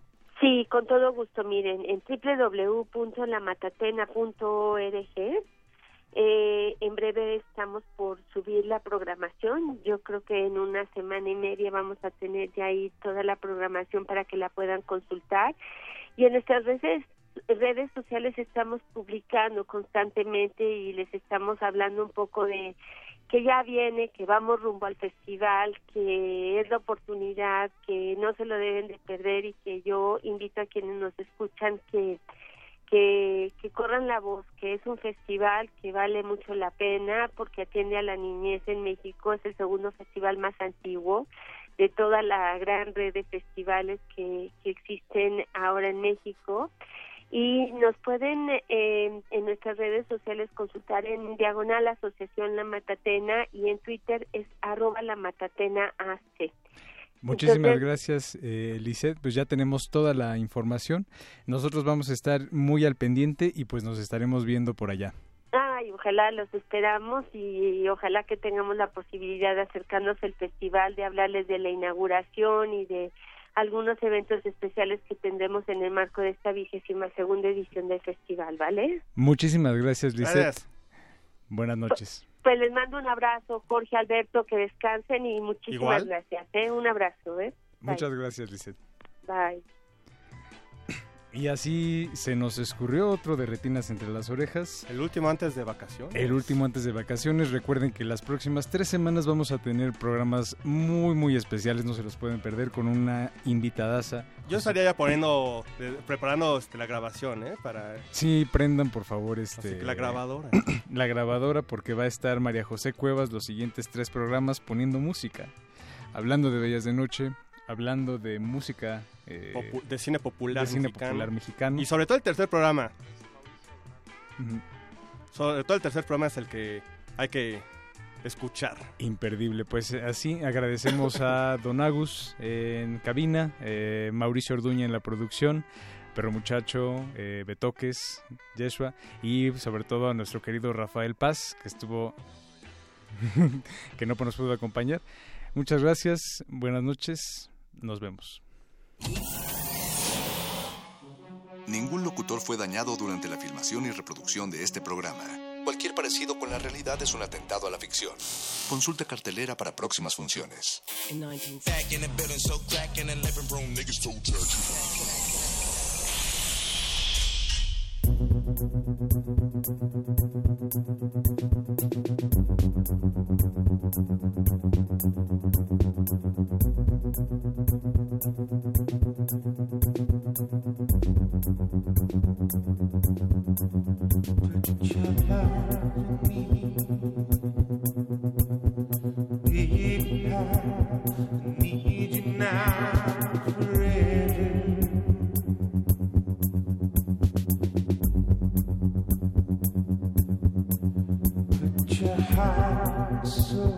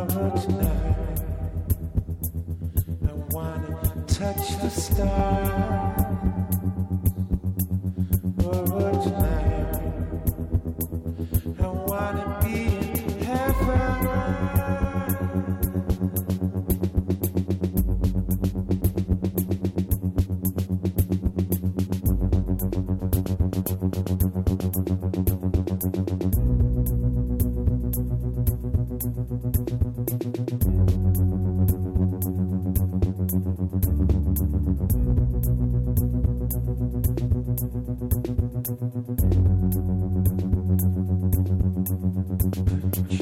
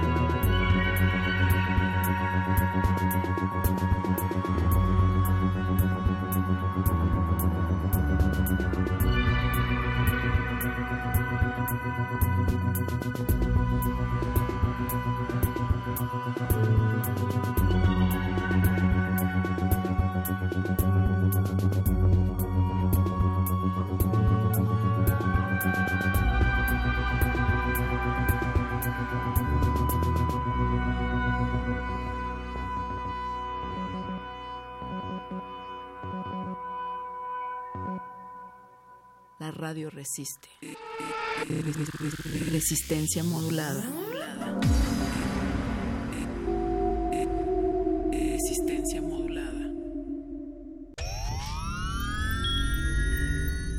Tienes las ideas, tienes el talento, tienes la disposición, pero te faltan los medios.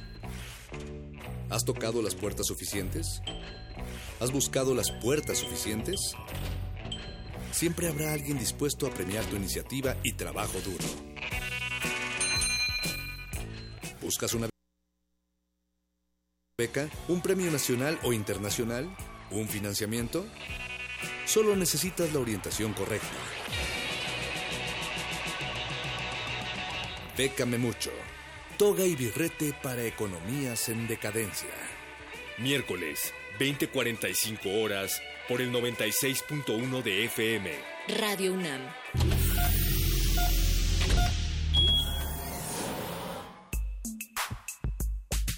Hay que escucharnos por dentro, oler nuestra sangre caliente a través de la bocina. Cuando el sexo habla, Hay que responder.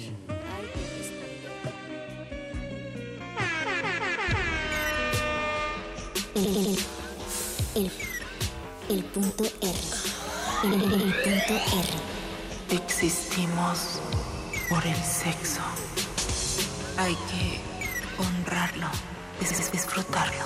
No es algo a lo cual temerle. Escucha tu sexualidad en resistencia.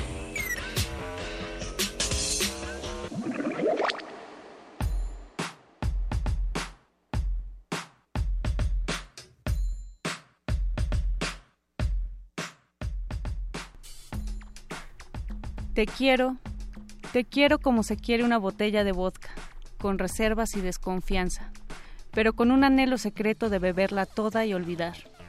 Te quiero como se quiere al cigarro, inevitablemente, pero con la certeza de que te va a terminar matando. También te quiero, supongo, de la misma manera en que quiero mi imagen en el espejo, con una urgencia que se desvanece por completo en el momento en que me reflejo. Esto es el punto R.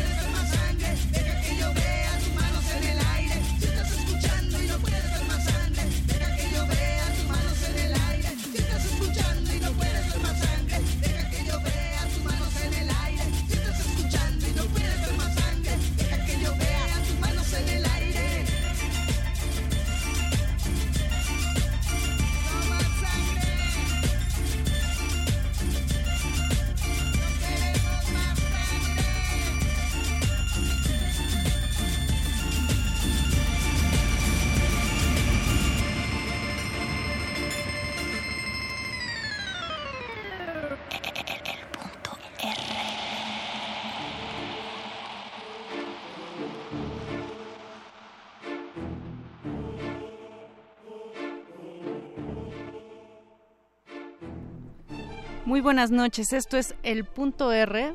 Mi nombre es Mónica Sorrosa y está a mi lado mi querido Luis Flores del Mal. ¿Cómo Buenas estás, noches? Mónica Sorrosa, y saludamos también del otro lado de cristal a nuestro querido Don Agus, Agustín Mulia en los controles, a Beto Betoques que ya regresó de su desaparición. Bienvenido. y de sus vacaciones, no sé, de su trabajo. No sé. Y a nuestro querido Yesua que también está del otro lado.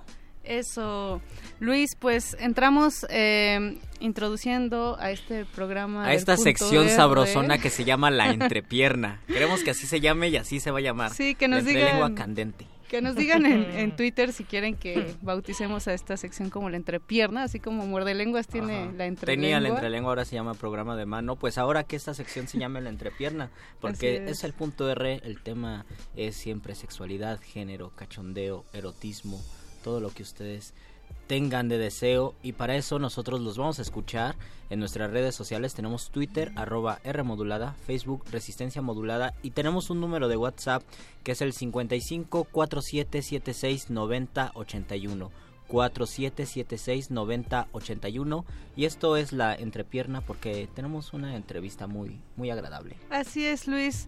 El día de hoy vamos a hablar con eh, Natalia Fonseca, Verónica González Shade López Ríos. y Shade Ríos, que son eh, el equipo detrás de Latinografías en cuatro ritmos. Hola, chicas. Buenas Hola. noches. Hola. Buenas noches. Buenas noches. Shade, Jazmín, Natalia, ¿qué es latinografía en cuatro ritmos?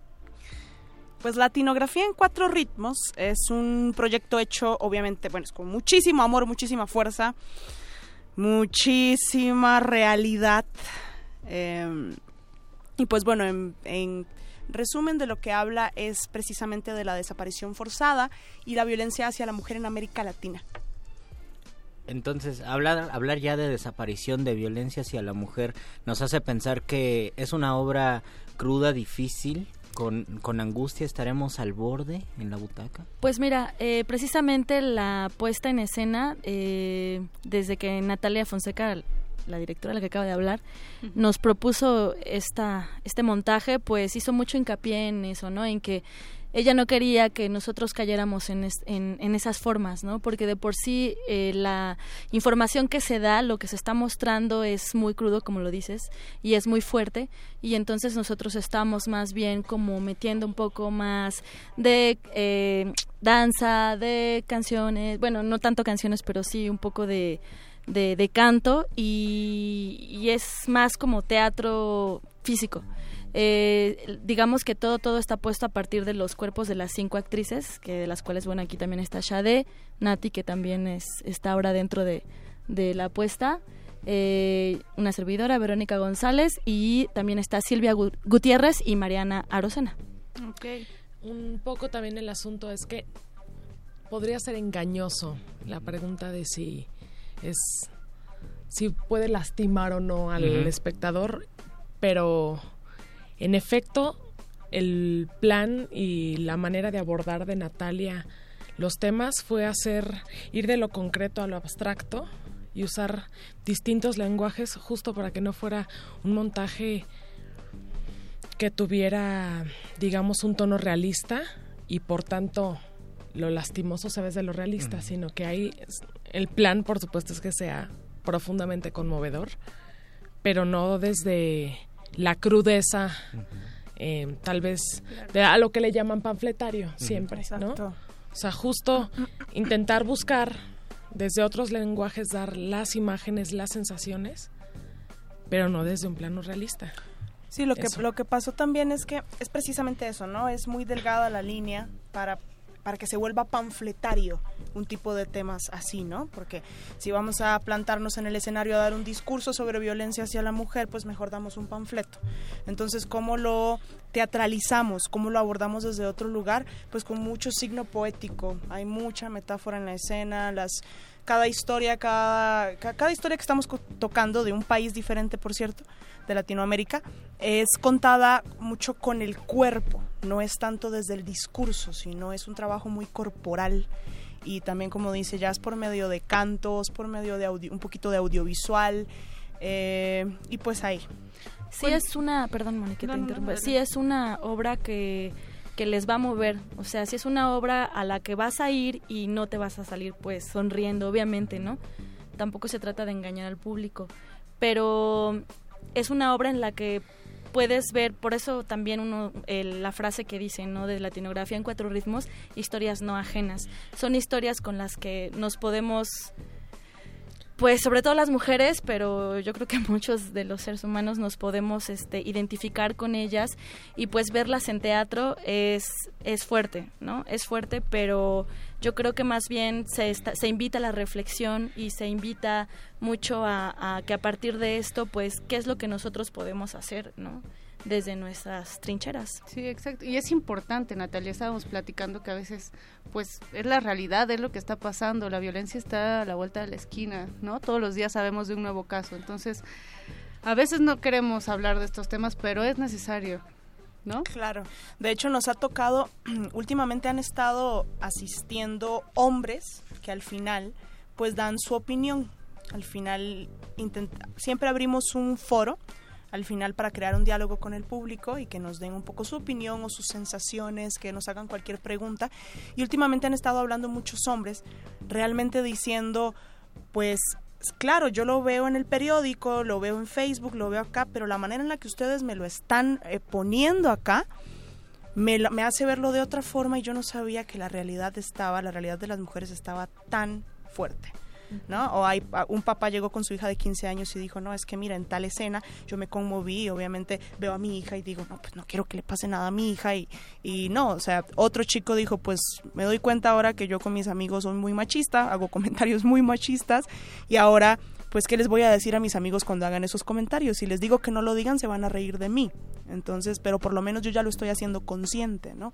Como que creo que invita muchísimo a ese tipo de reflexiones y la, la, la puesta en escena invita a que la gente no solo se vaya reflexionando, sino que busque pequeñas acciones dentro de sus espacios para ir cambiando esta realidad, ¿no? Además me gusta mucho eh, la leyenda que ponen, que es de Eduardo Galeano, que dice, mucha gente pequeña en espacios pequeños, haciendo cosas pequeñas, puede cambiar el mundo, ¿no? Un poco invitando a, este, a esta reflexión que es la que ustedes quieren. Pero eh, me gustaría saber cómo es que tejen Latinoamérica, cómo es que eligen estas cuatro historias y cómo, eh, cómo se identifican estos diferentes países y cómo también son diferentes. Pues mira, em, yo elegí cuatro países porque tenía que tener un límite, ¿no? Si me ponía a hablar de cada Sí. país de Latinoamérica iba a durar tres horas, cuatro horas la hora. pues y creo que ya iba a ser demasiado, creo que ya se Y entiende. además hay una realidad común. Así muy, es. muy común.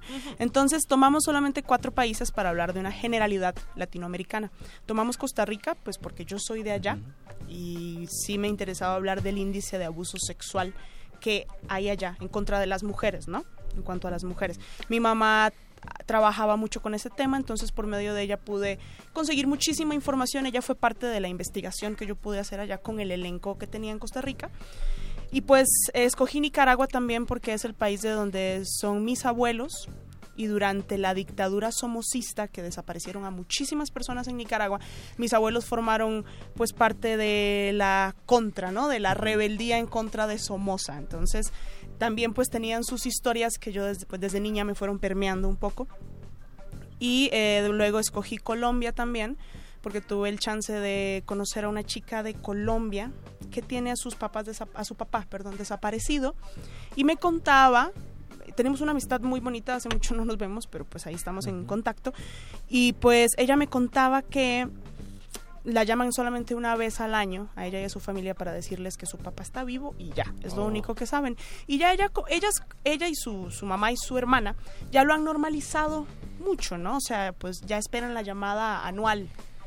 Y pues ella me empieza a hablar de otros casos que existen en Colombia, que son millones de familiares que están buscando, de perdón, de personas que están buscando a sus familiares desaparecidos por el conflicto armado en Colombia. Entonces también me intereso mucho por ese lado.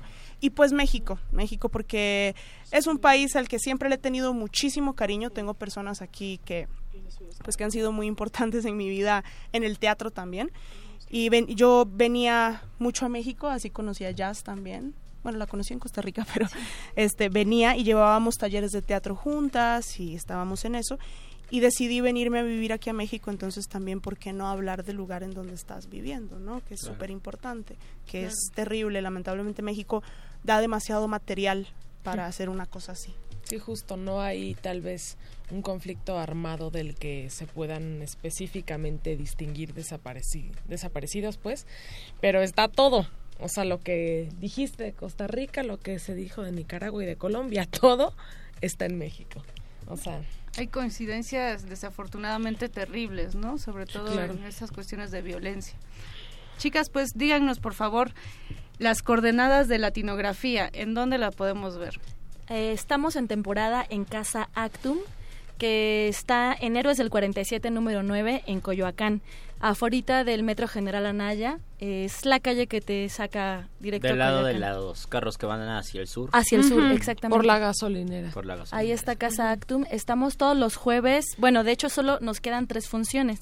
Corran. Este jueves, Sí, que ok. es todavía de Por junio, y dos más de julio a las ocho y media de la noche. Ok, en Casa Actum, todos los, bueno, este Este jueves, jueves y dos más. Hasta el Así 13 es. de julio. Hasta el 13 de julio. Hasta el 13 de Ocho y julio. media de la noche, Casa Actum. Recuerden, se llama Latinografía en, en cuatro ritmos y, y tienen redes sociales donde los podemos contactar. Sí, tenemos nuestra página de Facebook, que también se llama así, Latinografía en Cuatro Ritmos. Eh, ahí pueden contactarnos, o también nuestros Facebooks, está el de Nati Fonseca, eh, Shade Ríos, eh, yo estoy como Gelsomina Flashita. Gelsomina Flashita, pero ahí estamos. También en Facebook, es- denle, este, denle like a nuestra página, tenemos eh, Sí. ahí la página, les digo igual, se llama igualito, igualito, Latinografía en Cuatro Ritmos. En cuatro con, con número. Cuatro. Cuatro con número. De hecho, también está el correo electrónico, que es latinografía sin tilde en la I, o sea, latinografía. Latinografía. Latinografía arroba gmail.com. Ese es el correo también por si nos, pue- nos quieren contactar. Oigan, Ahí chicas, está. ¿y qué les parece si para seducir a los puntuarristas... Nos regalan algo. Bueno, no, no a mí ni a Moni, sino a toda la audiencia. A los que Arriba. A toda la audiencia. Bueno, va. Bueno, a la audiencia que se ponga trucha y que nos, ¿qué? Nos traen regalos. ¿Qué les parece si se van por WhatsApp? ¿Va? Que se vayan por WhatsApp. A ver, recuerden, el WhatsApp es 55 4776 90 81. 4776 90 81. Y escriban porque tenemos regalos para ustedes. No sé qué Tenemos eh, cuatro dos por uno, ¿es así? Cuatro dos por uno para eh, regalar al que a las cuatro primeras personas que llamen o no sé. Decir, A las cuatro inviten a alguien primeras y personas. paguen Bueno, para facilitar más Equidad, bien, dos por uno. Sí. Que inviten a alguien, Luis, y que se moche Sí, cada que quien se la moche. ¿Qué te parece? Eh, y que nos llamen al... No que nos llamen, que nos escriban al 4776-9081. Ya tenemos al primero. Eso. 1171-97. Ay, no lo voy a decir todo. bueno, pues muchísimas gracias Natalia Fonseca, Verónica González Y y, Shade Ríos. Ríos. Muchísimas gracias. Les vamos a por pasar el acompañarnos. contacto de los cuatro. ¿Es para cualquier función o para la de este jueves? O- Pues no, sí queda- quedan tres funciones, entonces la pues la que ¿Qué les es? funcione, pero sí que nos envíen el nombre completo para dejar su nombre completo en la taquilla y ahí puedan eh, pedir su dos por uno. Le podemos decir de una vez, ya están los tres dos por uno, ya salieron y se los mandamos entonces por correo, ¿no? Que nos den su correo electrónico o nada más que nos den su nombre. Su nombre completo y ya nosotros lo dejamos apuntados con la fecha en la que van a ir. Ah, muy bien, muy bien, claro que sí. Y pues nos despedimos, muchísimas gracias, Muchísimas Verónica, gracias, Natalia. Shade. Vamos, Vamos a escuchar, una rolita, ¿qué vamos a escuchar, Mónica? Vamos a escuchar Mujer, soy de las cafeteras. Uh. Y regresamos. Esto es Punto R.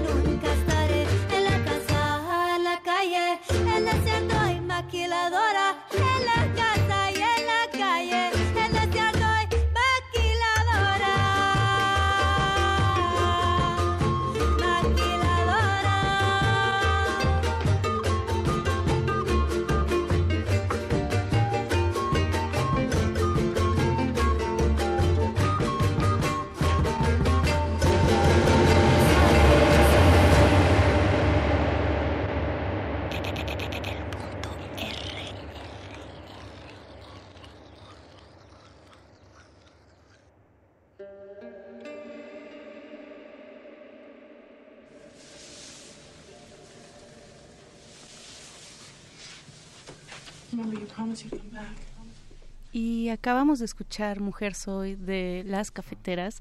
Esto es punto R, Luis. Esto es punto R, Mónica Sorrosa. Así es, ya tenemos Y estamos en la nosotros- segunda, estamos en la segunda sección.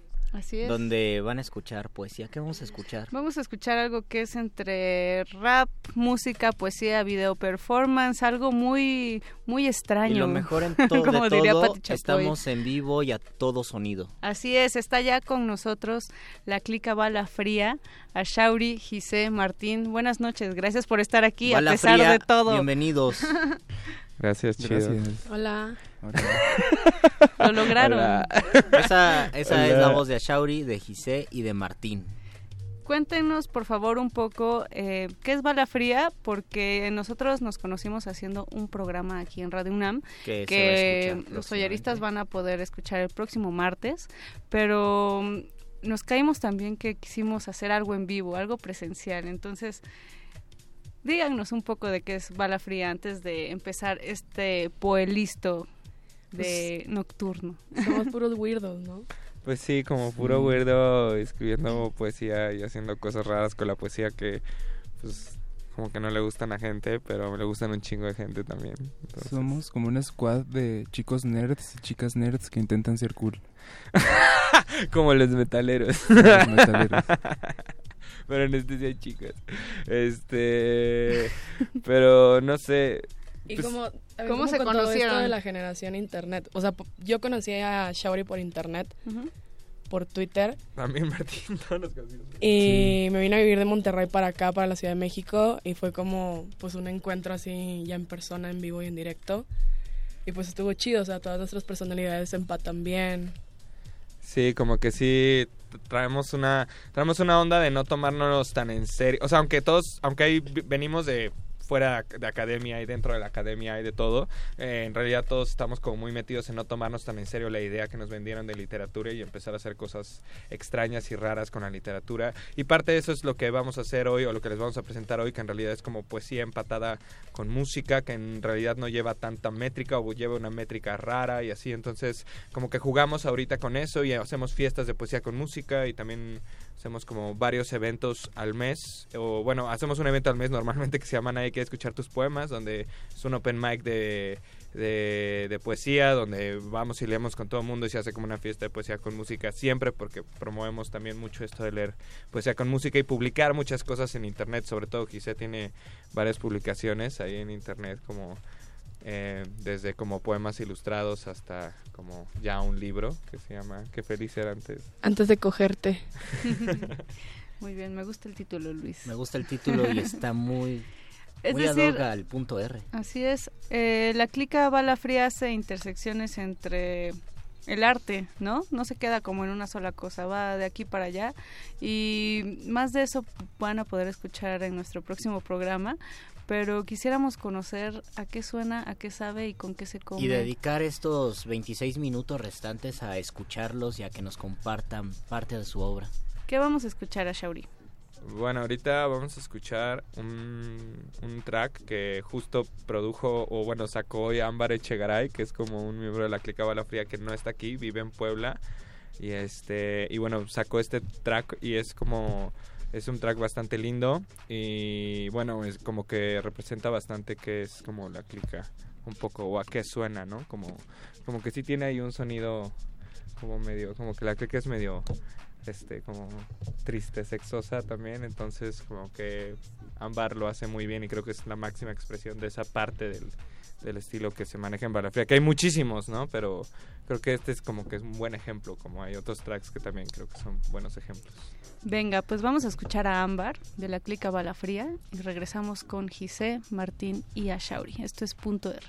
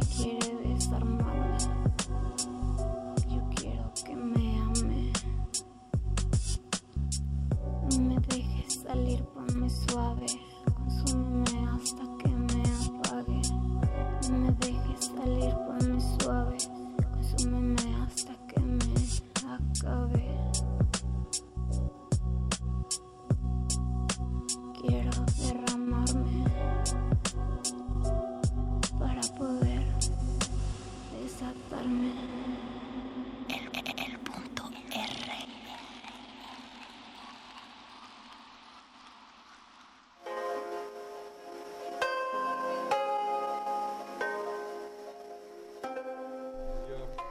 Esto es punto R y estamos con la clica bala fría. Eh, chicos, gracias por lograrlo, gracias por estar aquí, gracias por compartir Gracias por su poesía, allá música. Oigan, eh, me gustaría saber eh, qué tipo de personalidad no podría entrar en esta clica. tú no eres Darks, tú no eres Bala Fría, no. No, no creo. Yo creo que cualquier persona puede entrar, solamente que hay gente que como que dice, ay no, como que dice no, porque yo soy muy acá, ¿no? Seguramente como que no es como que nosotros no aceptemos a nadie, sino que más bien hay gente que no le quiere entrar, ¿no? Sí, y bueno, igual si usas como pantalones cortos y mocasines, o sea, es poco probable. No, aparte, o sea, dentro de la gente que ha- hace y escribe poesía, muchísima gente no le gusta leer con música. Y Eso. eso es como súper raro porque es como, pues es que está súper bonito.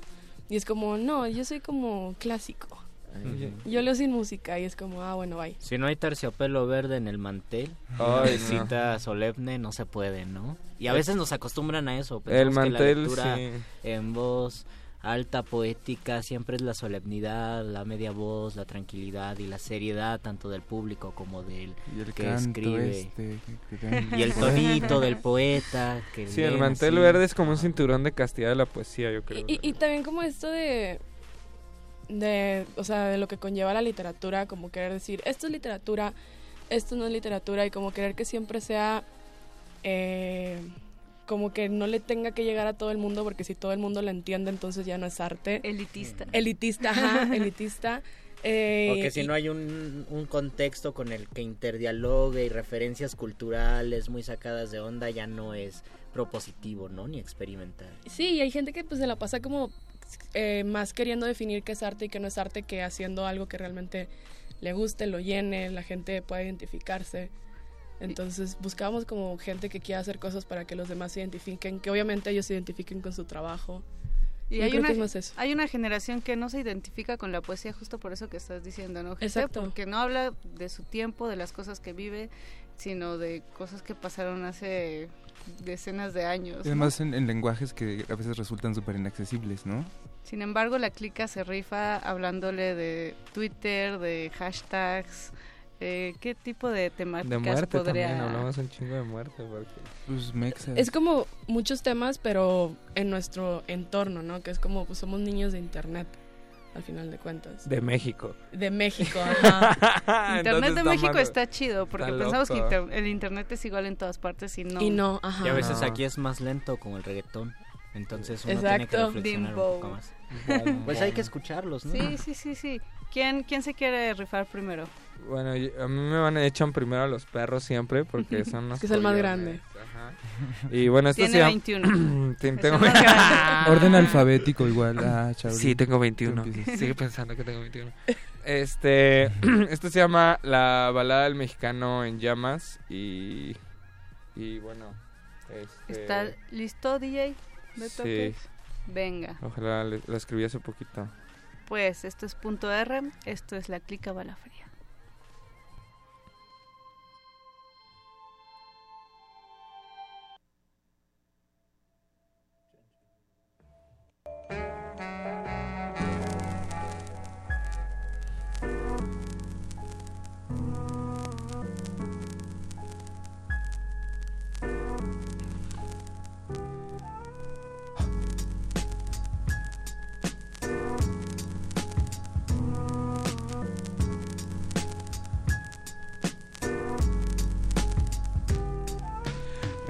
país hay muertes y taquerías en cada esquina.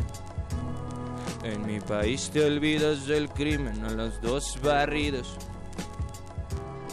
En mi país las faldas son una invitación de violencia. En mi país las sonrisas son violadas con paciencia. En mi país te picas los ojos para no saber la verdad. En mi país nos acuchillamos a pesar de la hermandad. En mi país siempre hay alguien regalando comida. En mi país nos da risa la muerte, explotamos en vida. En mi país se cree que el mexicano es un asco. En mi país cualquier extraño te regala un tabaco. En mi país nos gusta bailar borrachos para borrarnos. En mi país si dos se enamoran terminan cogiendo parados. En mi país no se puede ser un buen ciudadano adorando al diablo. En mi país no se permiten, aunque sus leyes digan lo contrario. Las niñas con pene, los niños con cielo, los perros del infierno, las mujeres del futuro, los policías del absurdo. En mi país un político puede traer un alien dentro y ganar las elecciones de nuevo. En mi país si te pasas de verga, se pasan de verga y tienes que volver a pasarte de verga, pero ellos se pasan más de verga hasta que ninguno tiene verga, hasta que dejemos de resolver todo con la verga, hasta que se agote la paciencia de las mujeres que nos observan. En mi país nos peleamos entre nosotros para negar que el enemigo está allá afuera. El enemigo se ríe de nosotros en cenas. El enemigo está sonriendo, sentado en el excusado que desemboca en nuestras cabezas. En mi país la gente cree en Dios para no ver nuestros problemas. En mi país te quiero mucho, mi amor. Hay la posibilidad de que no llegue a la cena. En mi país te mueres en donde quieras. Hay opciones, pero nunca decides en qué fosa te quedas. En mi país hay un grupo selecto de rubios acomodados, invalidando a cualquiera que se queja.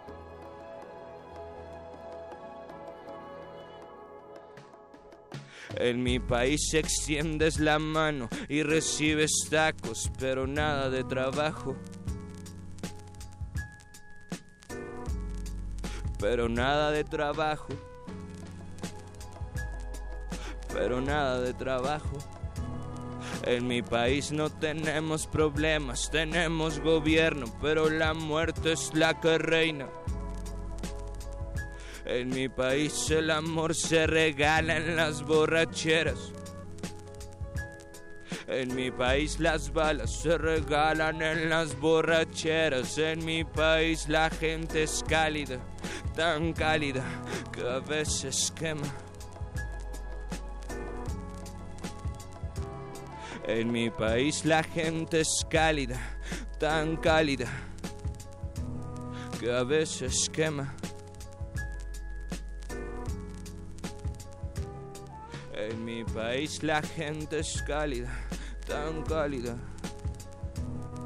que a veces quema. En mi país tenemos gobierno, pero la muerte es la que reina.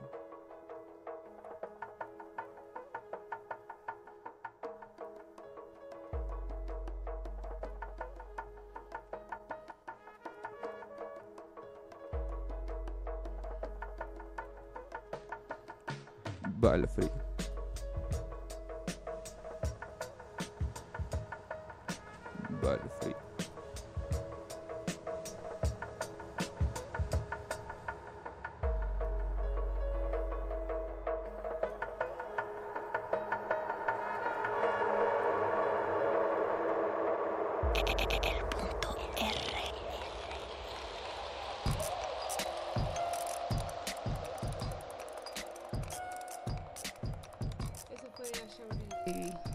Shauri López. Vamos a escuchar ahora a Gise, que también es de la clica Bala Fría. En lo que se prepara, nos pregunta Libertad Varinia, ¿cuáles son sus redes? Martín. Eh, arroba senos de rana en Twitter y en eh, Tumblr, martinrangel.tumblr.com y Martín Rangel en todas partes. Ahí me pueden encontrar en todos lados como Giseland, con J-S, Gise, Land como Landia, Giseland. ¿Y a Shauri? Eh, a mí me encuentran en todos lados como Ashauri, A-S-H-A-U-R-I. Y bueno, eh, la Clica Balafría tiene una fanpage en Facebook que es Balafría. Es este Facebook eh, diagonal Balafría Papi.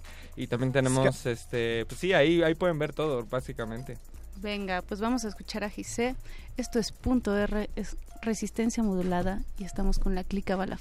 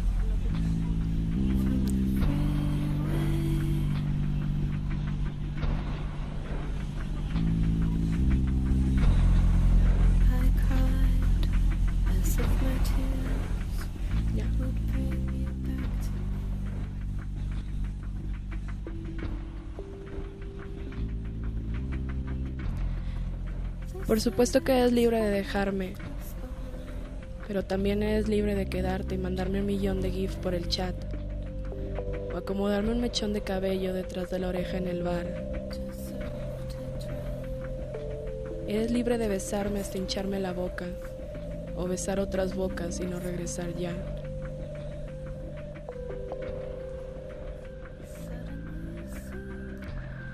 Eres libre de morderme las nalgas, escupirme en la espalda y encajarme las uñas en la piel.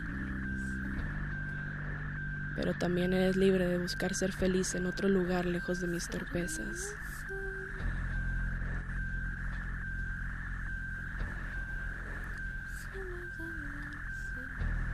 Eres libre de escribirme las veces que quieras y preguntarme las tonterías que desees.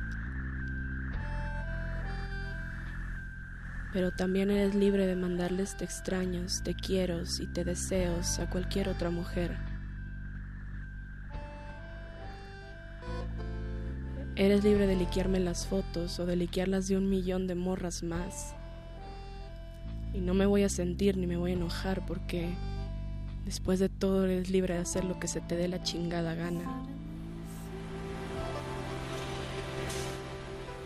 Eres libre de contarme lo que no te deja dormir por las noches. O para quedarnos tú y yo sin dormir toda la noche, pero también eres libre de aislarte y callarte y no decirme nada en un mes y seguir tu vida como si yo no existiera. Eres libre de borrarme de la faz de la tierra mientras existo lejos de ti.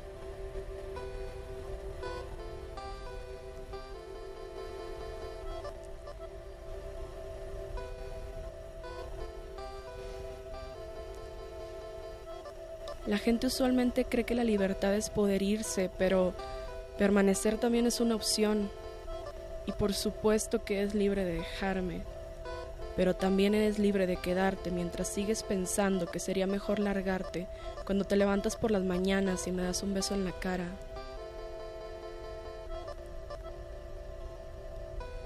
Porque siempre vas a creer que la libertad es no estar. Y yo siempre voy a creer que la libertad es elegir a qué nos encadenamos.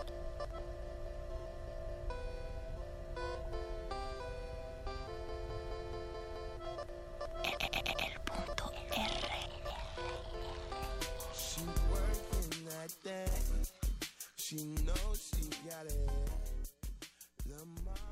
Aplausos radiofónicos. Clica Bala Fría, Clica ¿tienen Bala Fría. Algún eh, evento en puerta ahorita? ¿Nadie quiere escuchar tus poemas? El Nadie quiere escuchar tus poemas iba a ser este viernes 30. Eh, vayan, es una experiencia increíble, es una peda de 5 horas de escuchar poesía mala. Es una noche de poesía mala. ¿A qué hora empieza? Empieza a las 9 de la noche. El, este no es, el, eh, no es este viernes, sino es el 8, 8 de julio. Viernes 8 de julio. Viernes 8 ah, no, de julio. viernes 7 de julio, perdón. 7 de viernes julio, 7 de julio. a las 8. A las 9 de la noche. Viernes 7 de julio. a las ¿Están 9 de la mintiendo, Gise? Porque la sonrisa. No se lo va a checar en el calendario como quiera. No hay calendario. Siete. 7, sí. Viernes 7 de julio. Viernes este 7 de viernes en julio. 8. A las 9, no se les olvide. Vamos a escuchar a Martín Rangel y regresamos para confirmar fechas, redes y todo acerca de esta clica bala fría. Esto es punto R, querido Luis Flores. Mónica Sorrosa, escuchamos a Martín Rangel y regresamos.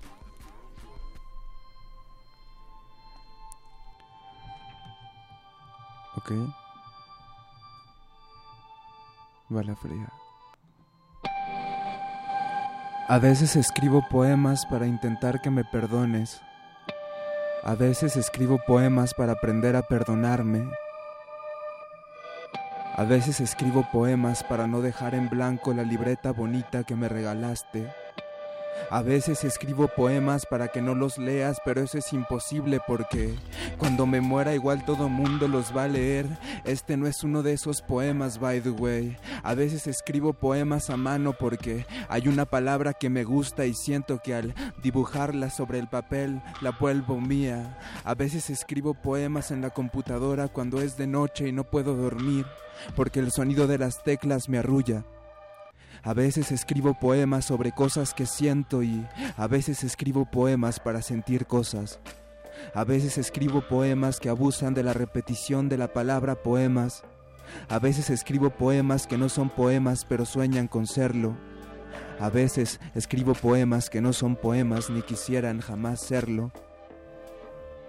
A veces lloro cuando escribo poemas a mano, pero solo lo hago cuando no me gusta ni quiero que la tinta se borre a veces. Vomito cuando escribo poemas en la computadora solo porque el modelo de mi MacBook ya no me satisface. A veces escribo poemas que me satisfacen. A veces escribo poemas que odio.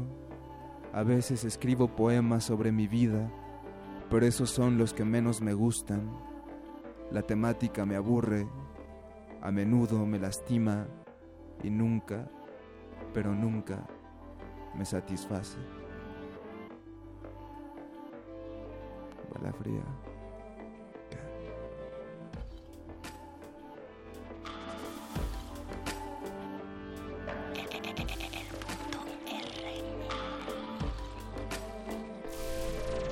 Aplausos radiofónicos para Martín, para Clica Bala Fría. Nos dice Verónica que le mandemos a saludos a Azul Michel, que nunca se pierde el punto R.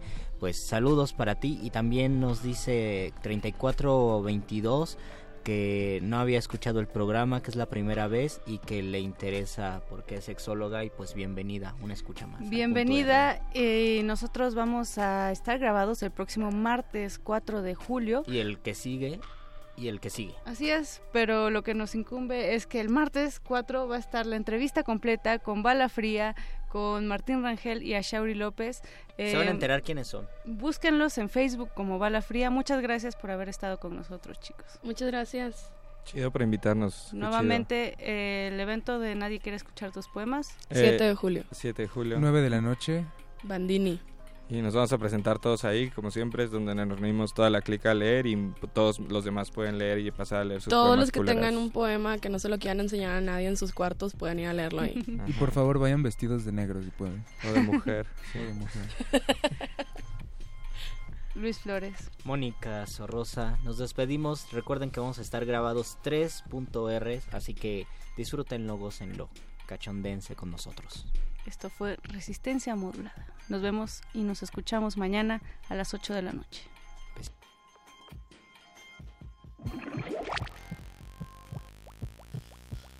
La estimulación sonora ha sido eficiente. La salida será rápida.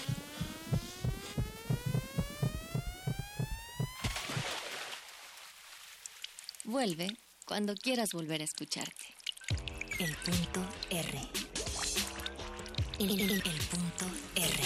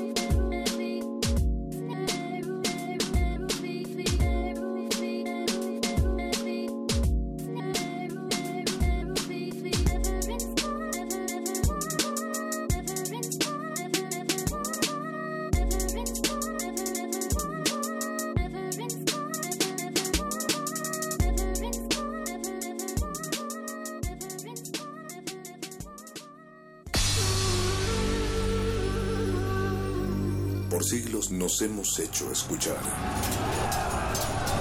Nacimos como parte de esa inmensa mayoría. Hablar, Escuchar, debatir, proponer, cuestionar.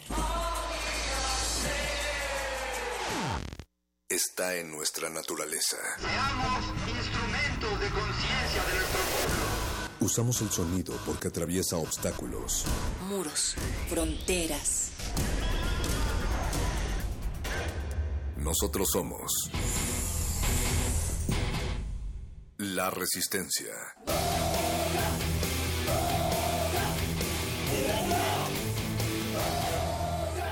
Resistencia modulada.